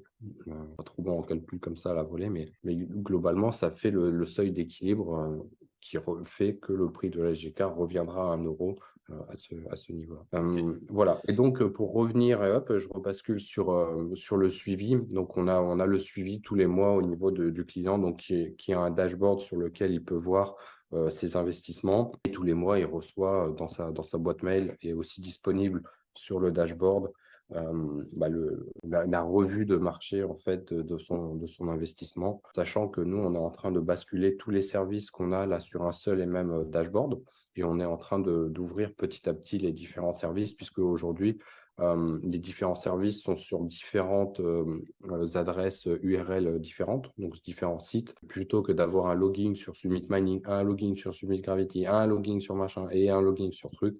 On a décidé de, créer un, dashboard unique qu'on appelle Summit 360 euh, et sur lequel en fait tous les services de Summit vont être, euh, vont réunis. C'est juste une question de facilité, mais ça permet aussi nous, de mieux gérer derrière les KYC. comme tu disais, c'est pas pas toujours facile de les gérer. Donc là, plutôt que d'en avoir un petit peu partout, on met ça dans un seul et même endroit, de la même manière qu'on pourra beaucoup plus facilement gérer les investissements des uns des autres et tout au niveau aussi de, la plateforme. Donc voilà, on est en train de faire un, un très très gros travail là-dessus. C'est un chantier qu'on a commencé il y a, il y a un an, euh, qui pendant plusieurs mois ne semblait pas prendre forme, hein, mais bien sûr, on travaillait dessus. Puis un jour, on a lancé la, première version avec un premier produit qui est notre, notre propre ICO. D'ailleurs, on a, notre propre ICO. Et donc, le premier produit de ce, dashboard de Summit 360, c'est un onglet avec euh, l'ICO. Et on est en train de faire une page qui ressemble un petit peu à Discord. Tu sais, sur le côté, tu as les petites pastilles en fonction des différents groupes auxquels tu as adhéré dans, dans Discord on fait la même chose. Je suis dessus hein, à l'instant même, euh, effectivement. Donc, on met ça en route euh, petit à petit, puisqu'en fait, ça a été aussi fait sur des bases de données qui sont différentes. Donc, euh, il y, a des, il y a des erreurs de bases de données entre les clients de Summit Mining et de, et de Summit Gravity, sachant que parfois, c'est la même personne, mais que la même mmh. personne, en fait, elle n'a pas utilisé la même adresse email ou alors elle l'a utilisé, mais pour euh, Summit Manning, en fait, euh, c'est en tant que particulier, sur Summit Gravity, c'est en tant que professionnel. Mmh. Donc, c'est la même personne, mais physique, mais pas morale. Enfin, voilà, il y a pas mal de, pas mal de tri à faire à, ce niveau-là. Je, vois tout à fait, effectivement, le, le, casse-tête. Et ok, donc là on comprend effectivement euh, comment vous pouvez opérer euh, l'analyse, euh, comment vous faites le suivi, vous faites le suivi en fait l'arbitrage que vous pouvez effectuer en fonction de, l'analyse de l'évolution des projets, la manière dont vous constituez le portefeuille et la diversification que vous déployez, le système on va dire de, de ah, je sais pas si c'est le terme qui, qui, est le plus adéquat, mais de part, on va dire de part plutôt que de tokenisation que, que vous avez mis en place aussi pour donc euh, investir dans Summit Gravity. Je vois qu'à l'instant T, par exemple, la, le, le, voilà, la, le, enfin, voilà, la part est à 0, voilà, le SGK est à 0,4271 euros. Euh, et alors, comment ça se passe en termes de disponibilité des fonds? De la même manière, je reprends mon exemple, je fous 10 000. Euh, est-ce que je peux les retirer euh, dans un mois, euh, dans deux semaines, dans deux jours, dans, cinq heures? Ou est-ce qu'il faut attendre plus longtemps? Et comment ça se passe au moment où je souhaite les retirer? Comment, comment le process se déroule?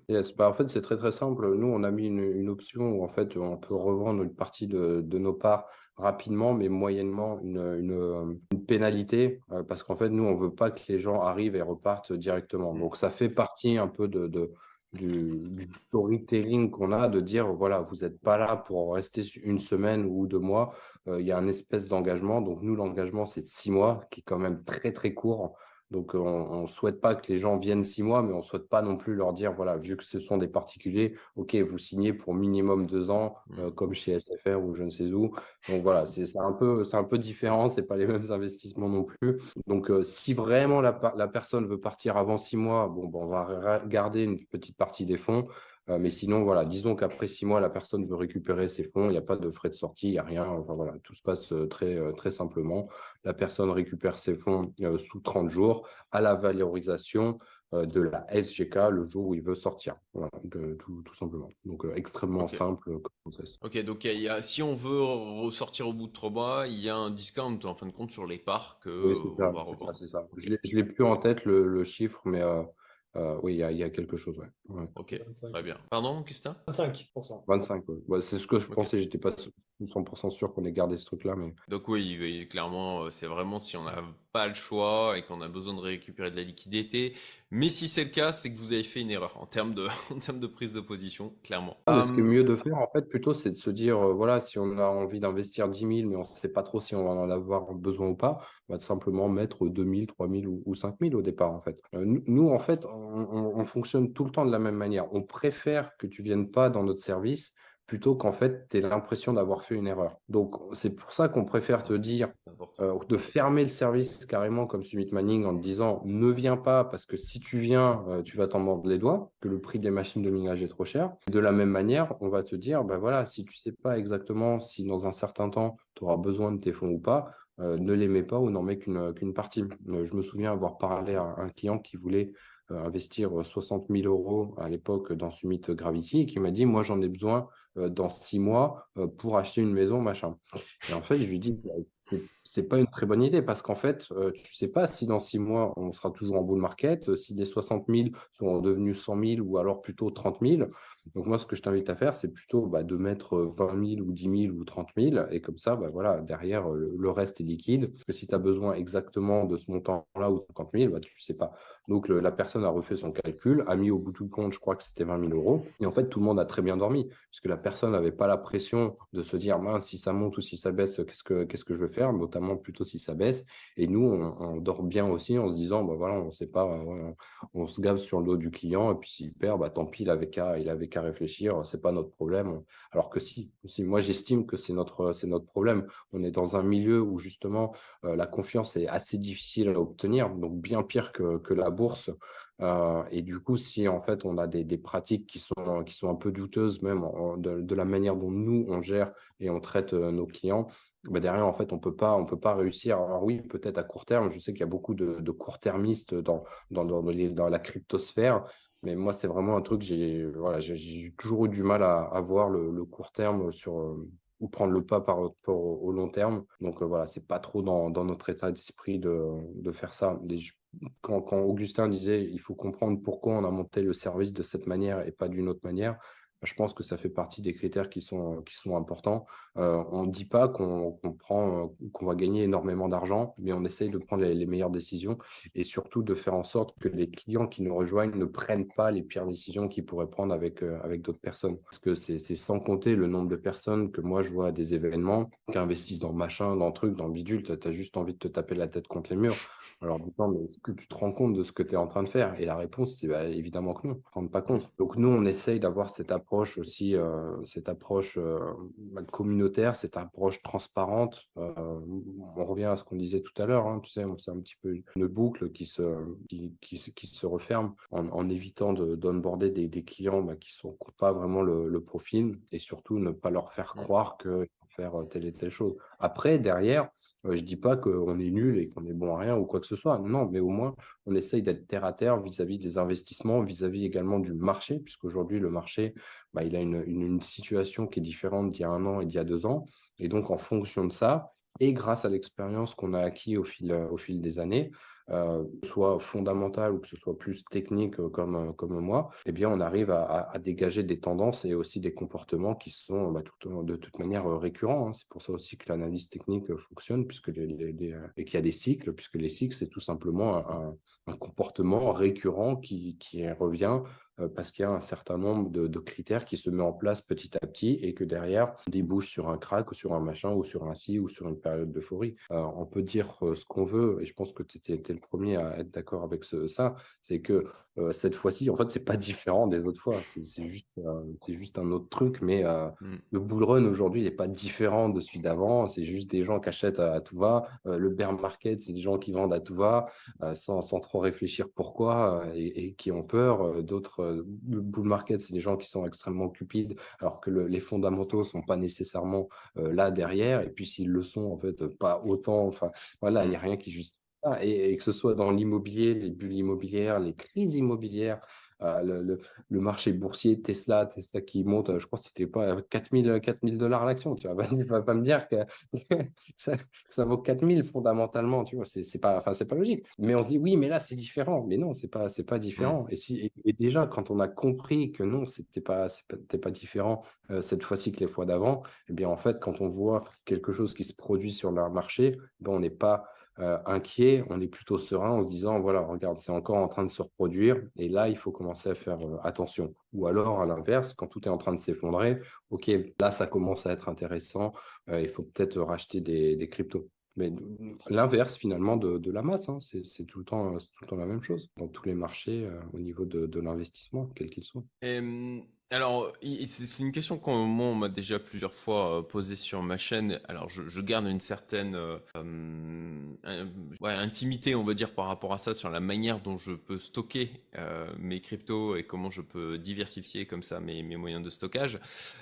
vous, de votre côté, si vous pouvez communiquer partiellement, mais ou en tout cas nous donner les grandes lignes sur la manière dont vous stockez, du coup, tous ces cryptos que vous pouvez acheter et sur les, mesures d'un point de vue sécurité que vous avez déployé. Yes, alors on ne peut pas trop en dire, évidemment. Maintenant, il y a quand même quelque chose qu'il faut comprendre c'est que vis-à-vis de l'AMF et des services qui sont régulés auprès de l'AMF, on n'a pas trop le choix. C'est-à-dire qu'il faut des services de custody qui ont pignon sur rue. Donc, tu ne peux pas simplement arriver à l'AMF en me disant que tu as stocké les, fonds de tes clients sur ton iPhone parce que tu as l'application machin truc. Voilà.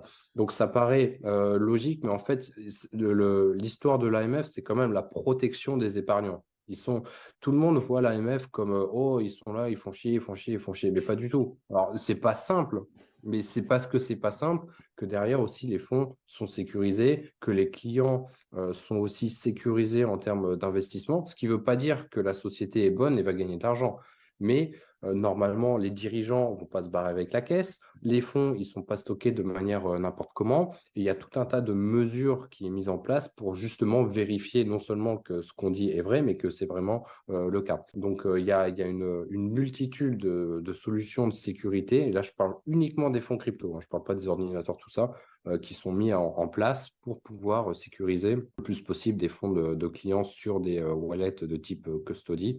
Euh, nous, on utilise Fireblocks. Hein, voilà, il y a pas de, ça fait partie des, plus grosses boîtes au monde en termes de, gestion de, ce type de transactions sur des wallets sécurisés. Donc, il n'y a rien de, rien de particulier ou de secret à, ce niveau-là.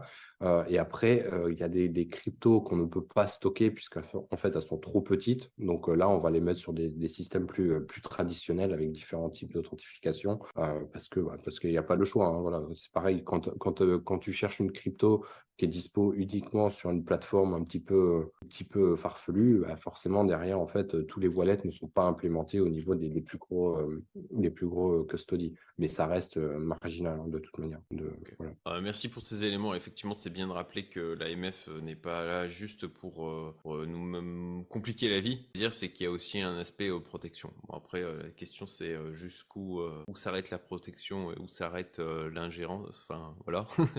Mais parfois, oui, ça va, ça va un peu loin, il faut, faut, être clair, hein, c'est certain. Mais comme tu dis, où, ça, où est-ce qu'on trace la, la, ligne et la limite euh, entre euh, voilà, protéger le client et le traquer derrière, euh, évidemment? C'est difficile à dire, c'est pas à nous de, c'est pas à nous d'en parler. Nous, on fait ce qu'on nous demande par rapport aux, bonnes pratiques pour la sécurité des, des, fonds des clients et la sécurité du client de manière générale, même en titre au titre de l'information. Hein. Il y a beaucoup d'informations qui doivent être communiquées aux clients, des choses qui ne doivent pas être dites. toi, par exemple, au début, Summit Manning, c'était le, service d'investissement éthique et rentable. Mais en fait, tu n'as pas le droit de dire que c'est éthique, parce que éthique, ça veut dire que c'est vert, machin, euh, que ça vient du fair trade, de je sais pas quoi, enfin comme le café. Le café, il peut être éthique, mais pas Smith Manning, par exemple, tu vois. Donc, il y a, y a toute une, euh, il, y a, un tas de, vocabulaire aussi que tu es obligé de revoir et, et tu peux pas dire ce que tu veux à ce niveau-là, parce que c'est tromper le public de dire que tu es éthique. Alors que dans les faits, nous, on, se rémunère par exemple que sur la performance, qu'on estime que si on t'a pas fait gagner d'argent, bah, on ne mérite pas d'en gagner. Après, euh, voilà, c'est juste un choix, on va dire, en termes de, business model. Maintenant, tu n'as pas le droit de dire que c'est éthique. Moi, D'accord, ouais, ça, ça, je, je suis, je suis euh, complètement euh, halluciné par, par le fait que c'est eux qui déterminent ce qui est éthique ne l'est pas. Qui me bah, parce que visiblement, un problème ça doit répondre à, certains, critères, certaines normes et, euh, du mining où en fait, on rémunère que sur les gains du client. Euh, bah, c'est pas... Ce qu'elle veut, c'est qu'elle veut une information claire et transparente. Euh, parce que la protection, c'est savoir dans quoi tu investis. Et en fait, elle te demande d'avoir une, information claire et transparente pour l'investisseur. Donc ça passe par des petits trucs, par exemple les niveaux de risque, le mot éthique ou pas, etc. Donc voilà, il faut se confirmer par rapport à ça parce qu'il faut que tout le monde parle le même langage. Et si le client il a en tête que éthique, ça veut dire ça, et que en fait, tu penses que c'est autre chose, in fine, c'est le client qui a raison. Il faut se conformer à la masse. C'est pareil, le terme de fonds, c'est pour ça que je, je reprécisais tout à l'heure. On ne peut pas dire qu'on est un fonds d'investissement parce qu'on n'est pas un fonds d'investissement, on est un service d'investissement. Tu veux dire, c'est quoi la différence? Ben voilà, C'est quelque chose, c'est aussi subtil. Euh, il y a aussi, il y a quoi d'autre comme terme qu'on n'a pas le droit d'utiliser? Il y a toute une liste euh, qui, mmh. intuitivement, en fait, euh, paraît extrêmement cohérent par rapport à l'activité qu'on a. Pareil, tu vois, on a un système, on a un système où, où tu peux mettre de l'argent sur Summit Gravity pour plus tard, un petit peu comme, de, comme des crédits, tu vois? Mets 10 000 euros, mais tu veux pas investir tout de suite, ou, ou nous, on te, on te donne, c'est plutôt dans ce sens-là, plutôt, tiens, on a généré pour toi 150 euros ce mois-ci, soit tu veux les récupérer, soit tu veux les laisser sur Summit pour, pour plus tard. donc, c'est un petit peu comme si on avait un crédit, mais tu n'as pas le droit de dire que c'est un crédit, que c'est des crédits. Parce que les crédits, c'est un crédit immobilier, tu vois. Donc, on appelle ça des fonds disponibles, que techniquement, bah, ce sont des fonds qui sont, euh, par définition, disponibles. Donc, ça fait partie de toutes les, petites subtilités, mais tu vois, la première chose qui nous est venue en, tête quand on parlait de ces fonds qui étaient disponibles, c'est vous avez des crédits. En fait, vous avez des crédits sur, euh, Summit Mining de la même manière que tu as des crédits avec ton téléphone. Tu sais, quand, quand tu appelais, tu avais des, minutes de crédit. Et, mais voilà, dans la téléphonie, donc on a posé la question, on a dit, mais pourquoi dans la téléphonie, tu peux appeler ça des, des crédits? Et on a dit, parce que la téléphonie, c'est pas un système euh, d'investissement financier. Donc ils peuvent appeler ça euh, ce, que, ce, que, tu veux. Euh, ils font ce qu'ils veulent, c'est pas régulé. Donc s'ils veulent appeler ça des crédits, ils peuvent. Mais vous, vu que vous êtes un service d'investissement en phase de régulation et donc qui, a, qui doit appliquer des normes qui sont précises pour les établissements financiers, vous ne pouvez pas appeler votre truc des crédits. Donc, trouver un autre nom. Et voilà, c'est ça, c'est le vocabulaire à adapter pour éviter, comme dit Augustin, bah, que la personne soit un petit peu confuse en disant ah, moi je pensais qu'on pouvait faire un crédit sur Smith Manning par exemple. Ok. Donc je, comprends la logique, je, comprends la logique. C'est très intéressant d'avoir votre feedback sur, sur cet aspect-là donc, que je, je, découvre plus par le biais de nos échanges. Alors question sur moi c'est quelque chose qui m'intéresse systématiquement hein, quand j'investis sur un service comme le vôtre. C'est ok vous rémunérez comment? Comment vous gagnez de l'argent? Comment vous faites en sorte que ça soit soutenable pour vous en termes de, services proposés?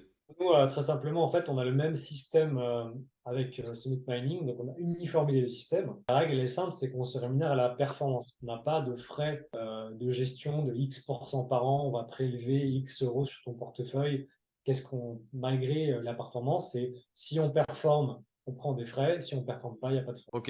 Et le, en termes de pourcentage de, de, enfin, de frais de performance? Je ne vais pas te dire de bêtises. Je crois qu'on est à entre 20 et 30% selon les différents niveaux euh, de VIP qui seront mis en place euh, lors de l'ICO. Selon ton nombre de tokens ou selon ton nombre de ce qu'on appelle de parrainage euh, de clients que tu as mis dans le service. Donc il y a deux, il y a deux, il y a deux critères et selon ça, tu as un niveau de VIP qui fait plus ou moins baisser tes frais. Donc tu commences à 30% et tu peux les faire baisser jusqu'à 20%, en tout cas euh, pour les personnes qui sont les, les, rangs les plus hauts. Les frais sont, se déclenchent à quel moment? Au moment où on retire l'argent en fait du, du service? Les frais, c'est très simple en fait. Bah, comme tu as ta, clé en fait, donc ce qu'on appelle SGK, donc Summit Gravity Key, c'est pareil pour mining, c'est la Summit Mining Key. Et dans Gravity, la particularité, c'est que la performance, elle se reflète dans la valeur de la clé, donc dans la SGK.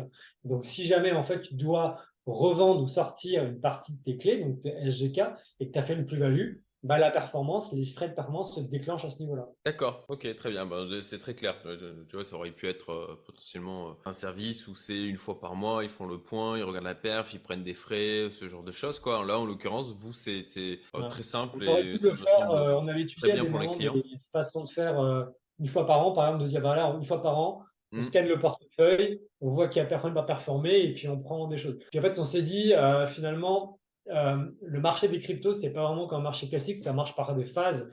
Et je pense que cette phase de performance, elle va arriver euh, dans une période très courte et peut-être, tu vois, tous les 3-4 ans quasiment. Donc on s'est dit, ça n'a pas vraiment d'intérêt de faire tous les ans parce que bah, ça va plus énerver les gens qu'autre chose. Et finalement, bah, le fait de retirer tes clés, ça permet de, déclencher cette, cette frais de performance de manière complètement facile complètement intuitive, en tout cas pour le client. Oui, clairement. Non, super. Euh, moi, ça me paraît un, choix qui est, qui est, très bien à plein de niveaux, comme tu l'as évoqué.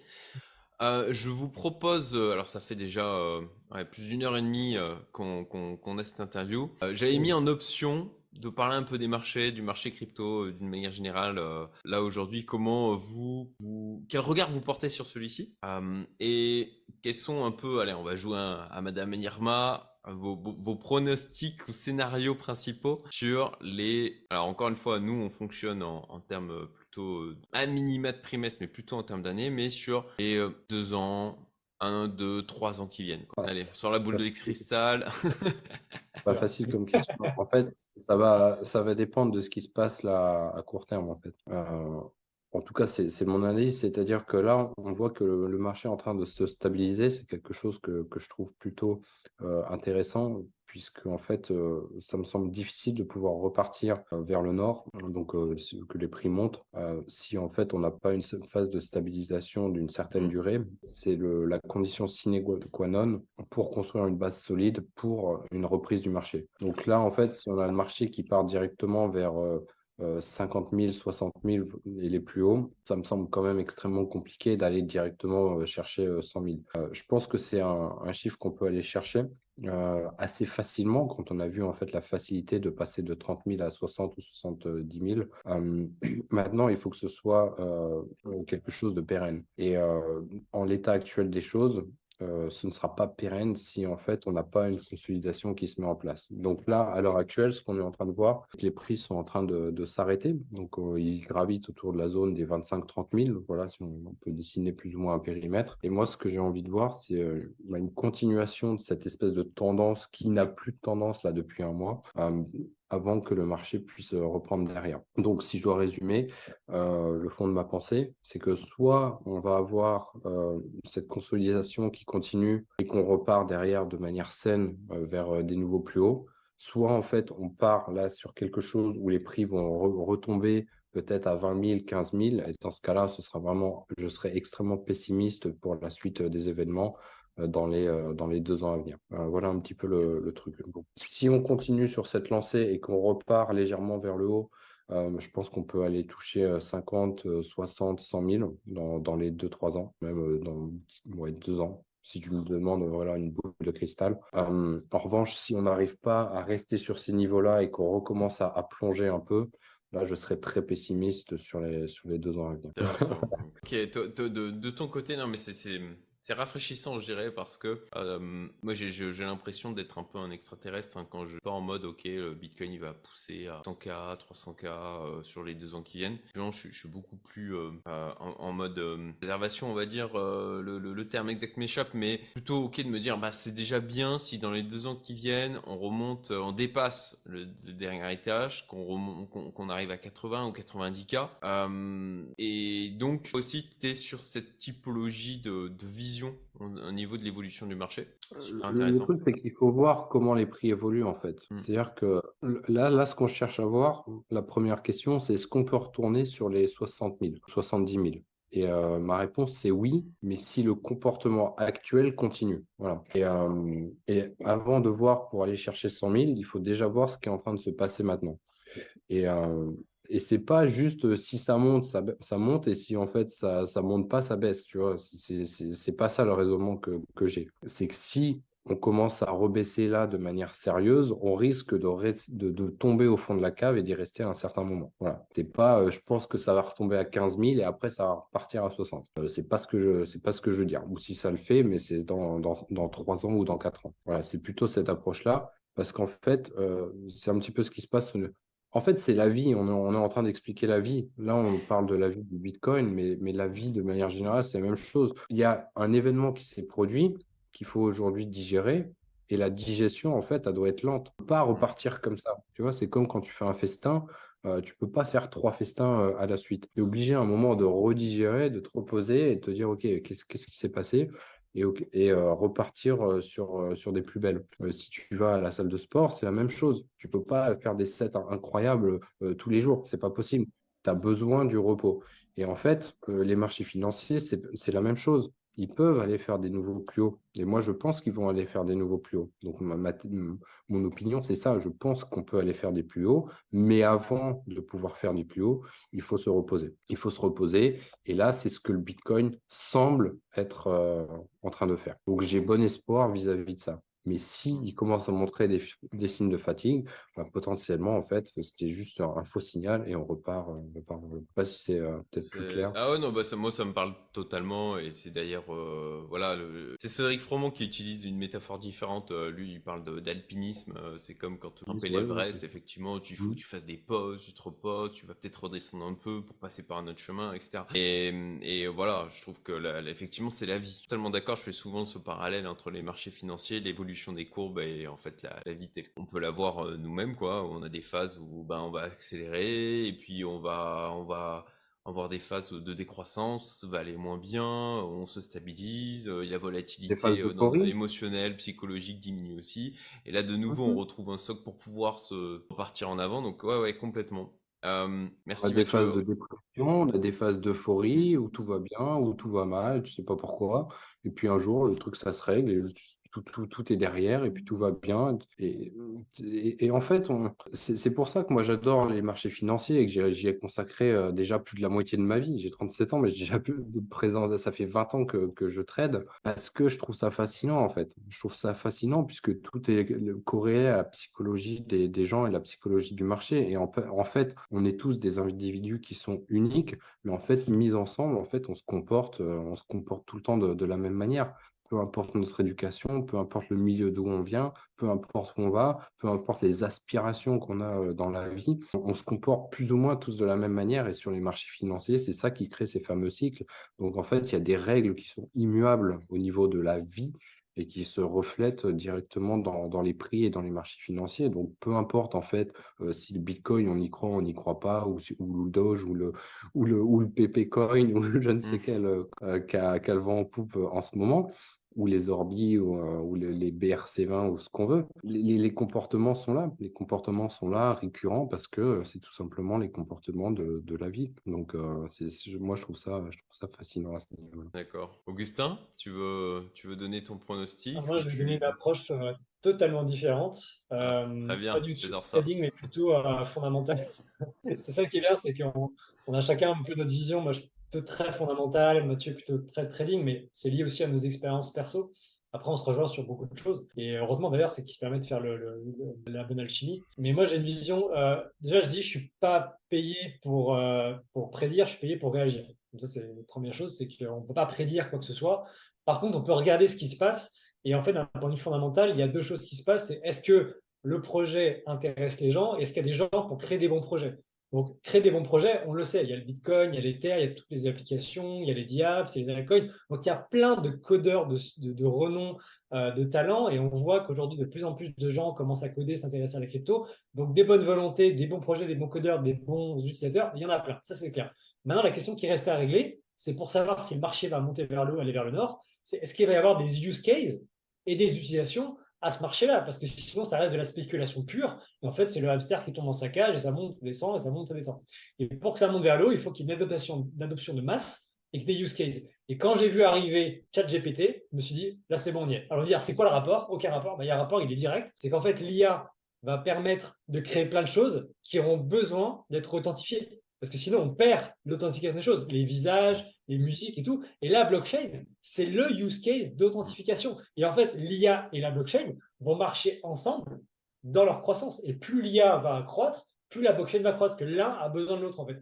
Et pour moi, ça a été un peu la révélation de la fin du bear market. C'est l'arrivée de l'IA. Je pense que pas grand monde a vu le lien entre les deux. Et pour moi, ça a été l'évidence que la blockchain était repartie sur un bull market. Peut-être pas encore, ça se voit dans les prix, mais je pense qu'en tout cas, dans les prochains mois, prochaines années, ça va repartir vers le nord, c'est sûr. Intéressant. Effectivement, la liaison avec l'IA. Euh, bah, c'est mon ami Georges, euh, alias euh, Slashcoin, qui a un projet autour de l'identité décentralisée justement et j'ai discuté avec lui en disant mais euh, on allait avoir besoin de ce genre de choses pour authentifier les, les vidéos, euh, les, les, audios. On le voit avec les deepfakes, les, les, arnaques maintenant qui fleurissent vers le monde en fait, où il suffit d'avoir 30 secondes de la voix de quelqu'un pour pouvoir la reproduire et l'utiliser dans des messages vocaux envoyés via WhatsApp pour piéger des gens. C'est on, on, rentre dans une période complètement folle avec tout, tout l'enthousiasme et toutes les mauvaises choses qui peuvent aller avec. On est en, on rentre dans une période de forte volatilité, on va dire, d'une manière générale. Euh, donc euh, c'est avec euh, des ascenseurs émotionnels aussi que ça va, ça va provoquer. Ouais, super intéressant effectivement cette relation que tu évoques, que je n'avais pas identifiée comme étant aussi forte que toi, la blockchain et l'émergence là de, de plus en plus d'intelligence artificielle. Ok. Imaginez que euh, toutes les choses d'information qu'on a aujourd'hui euh, sur Internet, elles se font sans autre... Enfin, on ne sait pas qui a fait quoi en fait. Et demain, tu transposes tout le flux Internet sur la blockchain. Imagine le potentiel de croissance en termes d'infrastructures demandées pour soutenir en fait le volume d'informations qu'on devoir traiter demain. Aujourd'hui, on les a, hein, l'infrastructure, on a Bitcoin, les chaînes euh, Cosmos, Ava, etc. Tout ça, en fait, c'est les briques élémentaires de ce qui va, ce qu'on appelle le Web 3. Donc, qui sera l'Internet demain, on aura besoin ce degré de sécurité et d'authentification pour les échanges. Sinon, super. Merci, euh, merci Augustin, merci Mathieu. Euh, je vous propose de clôturer. On a, on a quasiment deux heures d'interview. Euh, je vais euh, segmenter l'interview pour, pour que bah, ça soit euh, plus facilement visionnable par les, les internautes. Et je vous remercie beaucoup pour cet échange de qualité. Merci Merci Mathieu d'avoir été euh, présent et pour tes interventions malgré euh, ton état de santé qui est pas au mieux aujourd'hui. À un moment, je, moi, je, je, je partais un petit peu euh, avec le cerveau qui s'embrouillait, donc, euh, mais c'est. Non, ça allait très bien, écoute, malgré, euh, merci, merci pour tes interventions et tes réponses qui, pour moi, étaient, étaient pertinentes et, et claires. N'hésitez pas à poser des questions hein, dans les commentaires, je vous le redis. Et bah, vous, avez tous les liens en description si vous vous intéressez à ce que fait Manning, Summit Gravity. Encore une fois, je le redis, aucun parrainage, sponsoring, rien du tout. C'était vraiment un plaisir de vous recevoir sur ma chaîne. Et euh, je vous invite à aller voir dernièrement l'interview de Sacha Marcus, le CEO de Mobula. Je sais pas si vous avez entendu parler de lui. Euh, Augustin, je pense que oui. qui euh, voilà, est particulièrement intéressante aussi et, et qui justement sur la, la partie transparence des informations, etc. fait quelque chose de voir la data room, c'est vraiment un exemple du genre. Franchement, ouais, ouais, c'est clair, c'est clair, ouais, ouais, ouais, super beau. rien que ça, euh, ça vaut le coup d'être. Clair. Mais bon, les seuls qui peuvent y avoir accès, c'est euh, ceux qui sont dans la commune privée et euh, ceux qui étaient inscrits à ma liste email, puisque euh, voilà, maintenant ce n'est plus, euh, ce n'est plus quelque chose qui est accessible. Mais effectivement, c'était un exemple du genre. Merci beaucoup à tous les deux Merci. Yes, merci à toi. et à très bientôt. Salut. À bientôt. Ciao, ciao.